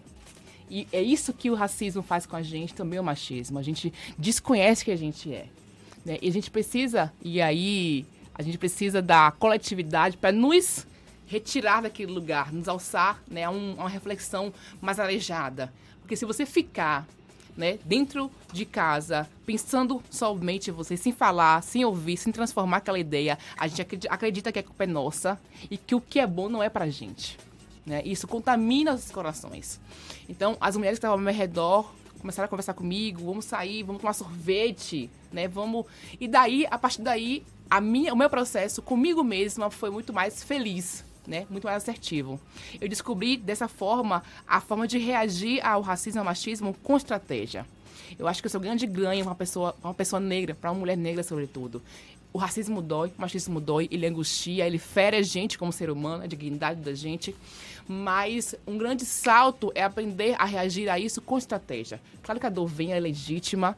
Inclusive, quando falo que é mimimi, dói até mais, porque você é negador da dor. Mas esse reconhecimento, né, da coletividade e de uma de uma de enfrentamento com estratégia foi fundamental para pensar, né, a marcha e pensar com todas as mulheres que estavam naquele momento de fundação, né? Ivy Guedes, Andréa Souza, que permanece até hoje na comissão, e outros que se juntaram, passaram pela marcha, ainda estão ou não estão, e pelos que virão. Né? A gente quer convidar pessoas que participaram desse ato ontem para se agregar à comissão da marcha.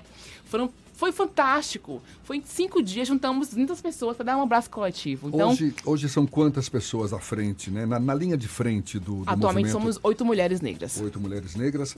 E vocês atuam exatamente onde? A gente citou aí o caso agora Uhum. desse curso de formação para novos soldados, também no, na CCR Metrô, bases comunitárias da Polícia Militar, mas antes desse, dessa parceria com a Polícia Militar, com o CCR Metrô e tal, qual é a área de atuação de vocês? Escolas? Escolas. Escolas, sobretudo. A gente entende que esse momento de, de que um jovem negro está descobrindo que é negro e como é que é ser negro, a gente fala tá em conversão, né? Está descobrindo porque ele sente uma experiência no mundo de ser preterido, né? De, de, de ter baixa estima. Em setembro, quando vamos às escolas, é falar do setembro amarelo, eles falam de como eles se cortam a si mesmo, a pele mesmo, para que a dor física doa mais do que a dor simbólica, a da baixa estima. Então a escola é um lugar fundamental para fazer a formação com aqueles jovens que estão ali iniciando a vida deles. Para que eles não, não tenham a experiência que eu tive, que outras mulheres, mulheres tiveram, né? Outros homens e mulheres tiveram. As escolas são nosso maior foco de atuação, né? Fazíamos na, em Salvador inteira, no interior, no interior da, da, da Bahia e também em escolas fora do estado, como Paraíba, Curitiba, já fomos fazer formação política. É, a marcha em novembro, eu costumo falar que ela é uma culminância né? O que se juntou durante o ano inteiro culmina nas, na- nas ruas de Salvador, no centro, em novembro. Mas a marcha faz formação política o ano todo. Novembro, por causa do Dia da Consciência Negra, no Exatamente. mês de novembro e tal. Uhum. E tem uma dica bacana, quem ganhou o Oscar de melhor curta de Uhum. animação foi um filme Hair Love, que fala Exatamente. também Do sobre cabelo crespo. cabelo crespo. Vale a pena estar no YouTube, ganhou o Uhum. Oscar ontem à noite. Parabéns, porque é lindíssimo, é emocionante. Uma animação de sete minutos, não é É, isso? cerca de Muito sete lindo. minutos, é lindo o filme. Falar de quanto cabelo importa, né, gente? Eu acho que veio alafiar, como a gente fala, de que esse, esse debate é fundamental. Ele é fundamental. Até porque eu gosto muito da reflexão que no Brasil, cabelo conta muito na, na conta raça-cor. Se você tem o cabelo crespo e você é claro, você não é branco. Você é lido como qualquer eufemismo, sarará. Quem nunca viu? Ah, o sarará ali. É uma pessoa clara com cabelo crespo. Então, nessa conta de quem é negro, de quem é branco no Brasil, né? Cabelo conta muito.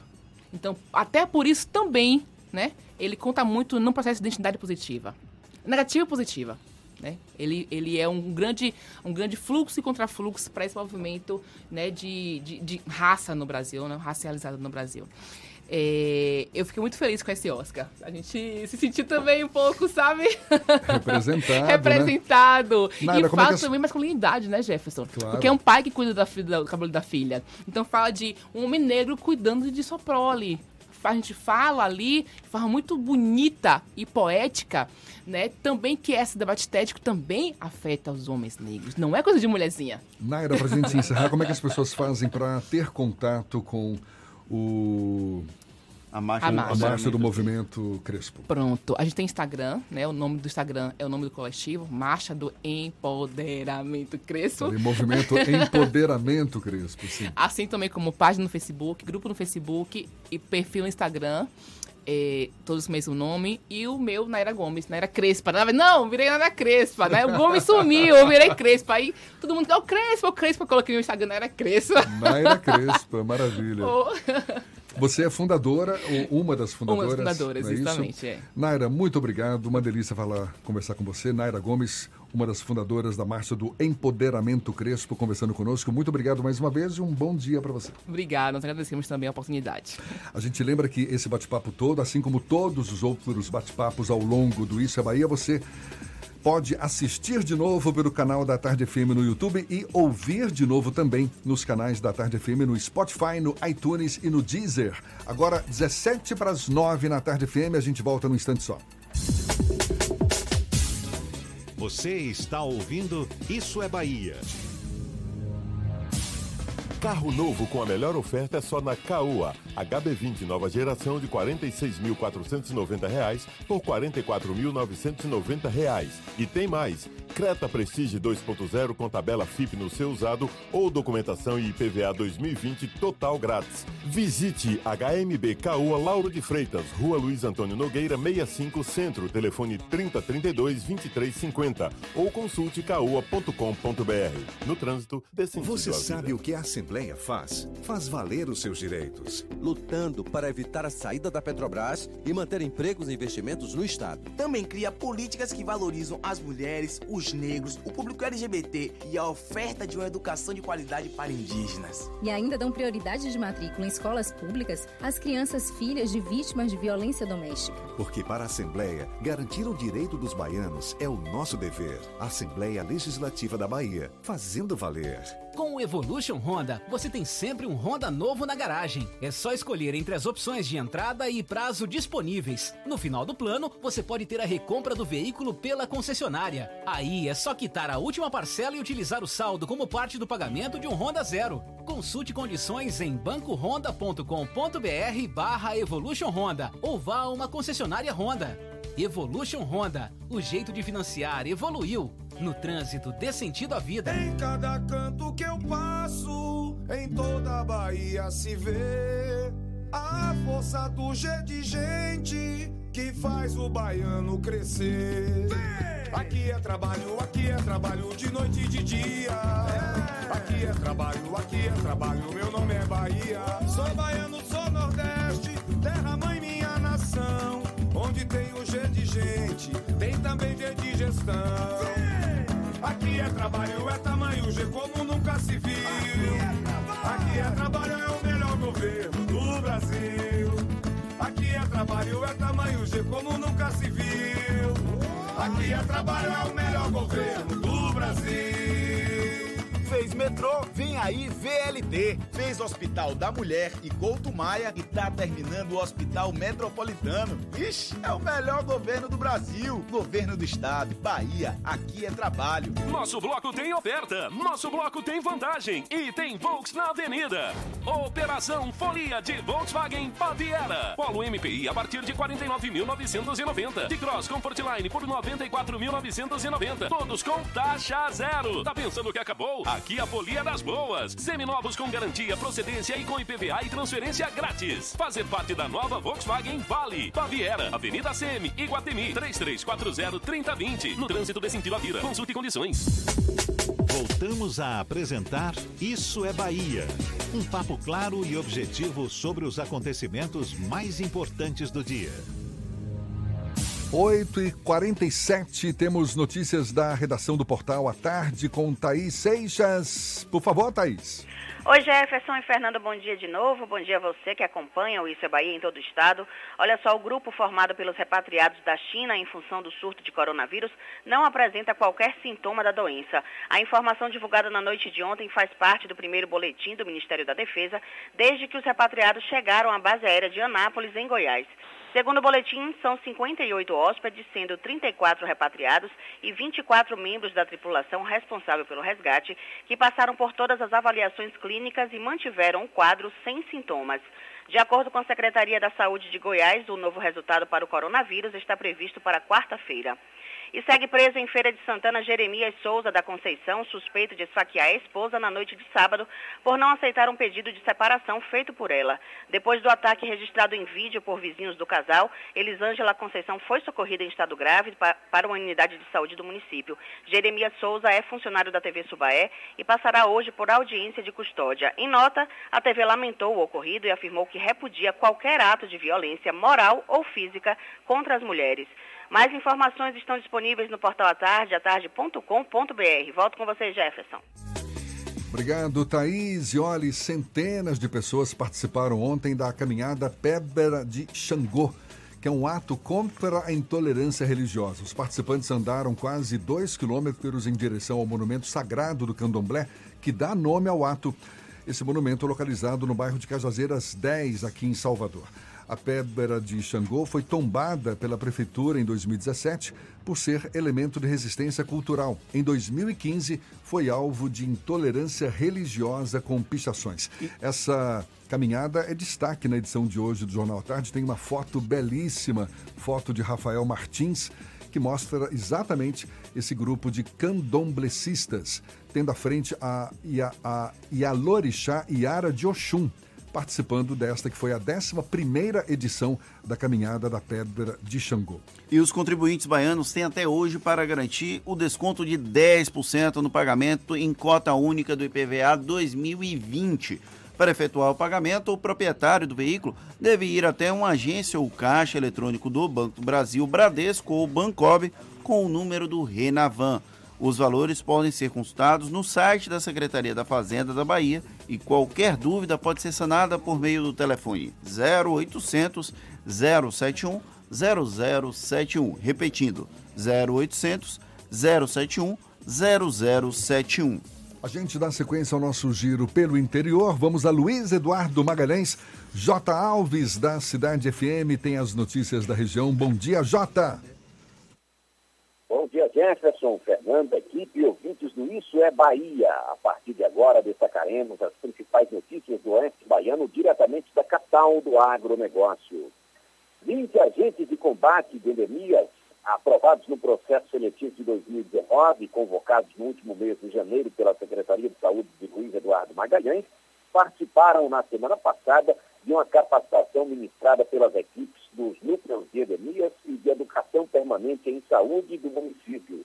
Os novos agentes receberam orientações teóricas sobre as doenças de Chagas, leishmaniose, dengue, zika vírus e chikungunya e treinamento prático de técnicas de identificação e localização de criadouros, incluindo visitas de inspeção domiciliar e de como proceder no relacionamento com as pessoas nas visitas que realizarão periodicamente. O encerramento do recadastramento biométrico dos últimos 242 municípios da Bahia, no dia 18 de fevereiro, será marcado por um evento oficial no município de Luiz Eduardo Magalhães, aqui na região oeste. A ocasião contará com a presença do presidente do TRE Bahia, desembargador Jataí Júnior, que acompanhará de perto a conclusão dos trabalhos do município de maior eleitorado dessa última fase. De acordo com o aplicativo Biomaps, que acompanha em tempo real a evolução do atendimento em toda a Bahia, Luiz Eduardo Magalhães possui 62.850 eleitores. Esses 56.244 realizaram recadastramento, restando 6.606 cidadãos a regularizar. O Regional Baiano orienta os cidadãos a buscarem atendimento quanto antes, de modo a evitar os possíveis transtornos de última hora, a exemplo de longas filas. O cidadão que não atender a convocação terá o título cancelado, além de ficar impedido de votar para prefeito e vereador nas próximas eleições. O eleitor estará sujeito a uma série de implicações previstas pelo artigo de número 7 do Código Eleitoral. Hoje tem inauguração da Policlínica Regional em Barreiras. E é claro, na nossa participação de quinta-feira, a gente passa todos os detalhes para os ouvintes do Isso é Bahia. Por assim encerro minha participação, desejando a todos uma ótima segunda-feira e uma excelente semana. Eu sou o J. Alves, da Rádio Cidade FM de Luiz Eduardo Magalhães, para o Isso é Bahia.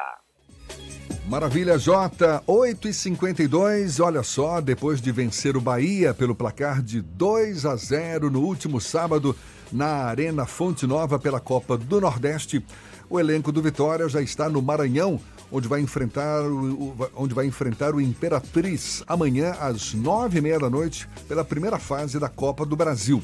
O jogo vai ser realizado no estádio Frei Epifânio, na cidade de Imperatriz. O time de transição também jogou, no caso do Bahia, e venceu de virado o Jacobina jogando no estádio José Rocha. O tricolor aplicou o placar de 3 a 1 em cima da equipe do interior do estado. Os gols foram marcados por Dionísio do Jacobina, Regis Tossati, Saldanha e Ramon do Bahia. Com o triunfo, o tricolor assume a liderança do campeonato estadual com 11 pontos conquistados. Pelo Campeonato Baiano, a próxima partida vai ser no dia 1 de março no Barradão contra o Vitória. É, é agora a gente fala de, das, da, do, do, do clima pré-olímpico, não é isso? Olha, o Brasil surpreendeu, passou pela Argentina com facilidade na noite de ontem, na última rodada do pré-olímpico em Bucaramanga, na Colômbia. Com um placar de 3 a 0, a equipe de André Jardine derrubou 100% de aproveitamento dos hermanos na competição e garantiu a vaga em Tóquio 2020. De quebra, o Brasil ainda conseguiu terminar a competição com o artilheiro Matheus Cunha, com cinco gols na competição. Com o resultado, a seleção verde-amarela chega a cinco pontos e fica na segunda colocação, perdendo apenas para os argentinos. E a seleção brasileira de basquete perdeu para a Austrália por 86 a 72 ontem e não se classificou para as Olimpíadas de Tóquio. Dos quatro times da chave do Brasil, apenas um não iria para os Jogos do Japão e essa equipe foi a do Brasil. Avançaram para o torneio Austrália, França e Porto Rico. Agora a gente vai para Itororó, Maurício Santos, ele que é da capital da carne de sol, fala diretamente da Itapuí FM. Bom dia, Maurício. Bom dia, Jefferson. Bom dia, Fernando. Bom dia a todos do Isso é Bahia. Bom dia para toda a Bahia. Pois é, falando aqui de Itororó, a capital da carne de sol para toda a Bahia. Vamos com notícias aqui da nossa região, das cidades vizinhas, onde tivemos aí um domingo muito alegre, agitado, mas com muito esporte. E o destaque para o, foi para o ciclismo, que reuniu mais de 200 ciclistas. É, em, em Itarantim, foi destaque aí neste domingo com o evento de ciclistas que foi realizado na cidade pelo grupo Família Bike. O evento foi intitulado o primeiro grande encontro de ciclistas que reuniu ciclistas de várias cidades da nossa região, como Belmonte, Itapetinga, Potiraguá, Maikinique, Itagimirim, Camacan, Iguaí, Nova Canaã, Itororó e Itambé toda a concentração dos ciclistas aconteceu no Clube Recreativo Nova Esperança, logo pela manhã, onde foi servido um café para todos e onde logo após mais de 200 ciclistas deram início ao passeio com mais de 22 quilômetros percorrido em torno da Pedra de Três Pontas. Finalizando o evento, os organizadores serviram um grande almoço e fechando com um show que teve como atração o cantor Fabrício Alves, da cidade de Potiraguá. Foram notícias aqui da nossa cidade de Itororó, a capital da carne de sol, e também das cidades vizinhas para toda a Bahia. Jefferson Fernando, eu sou Maurício Santos, falando aqui da Rádio Itapuí FM de Itororó. Para vocês aí no Isso Bahia, agora é com vocês. Bom dia. Acabou, Fernando! Encerramos mais um dia de Isso é Bahia. Muito obrigado por sua companhia. Amanhã, a partir das 7, estamos de volta para Salvador e em torno, e a partir das 8 para todo o estado.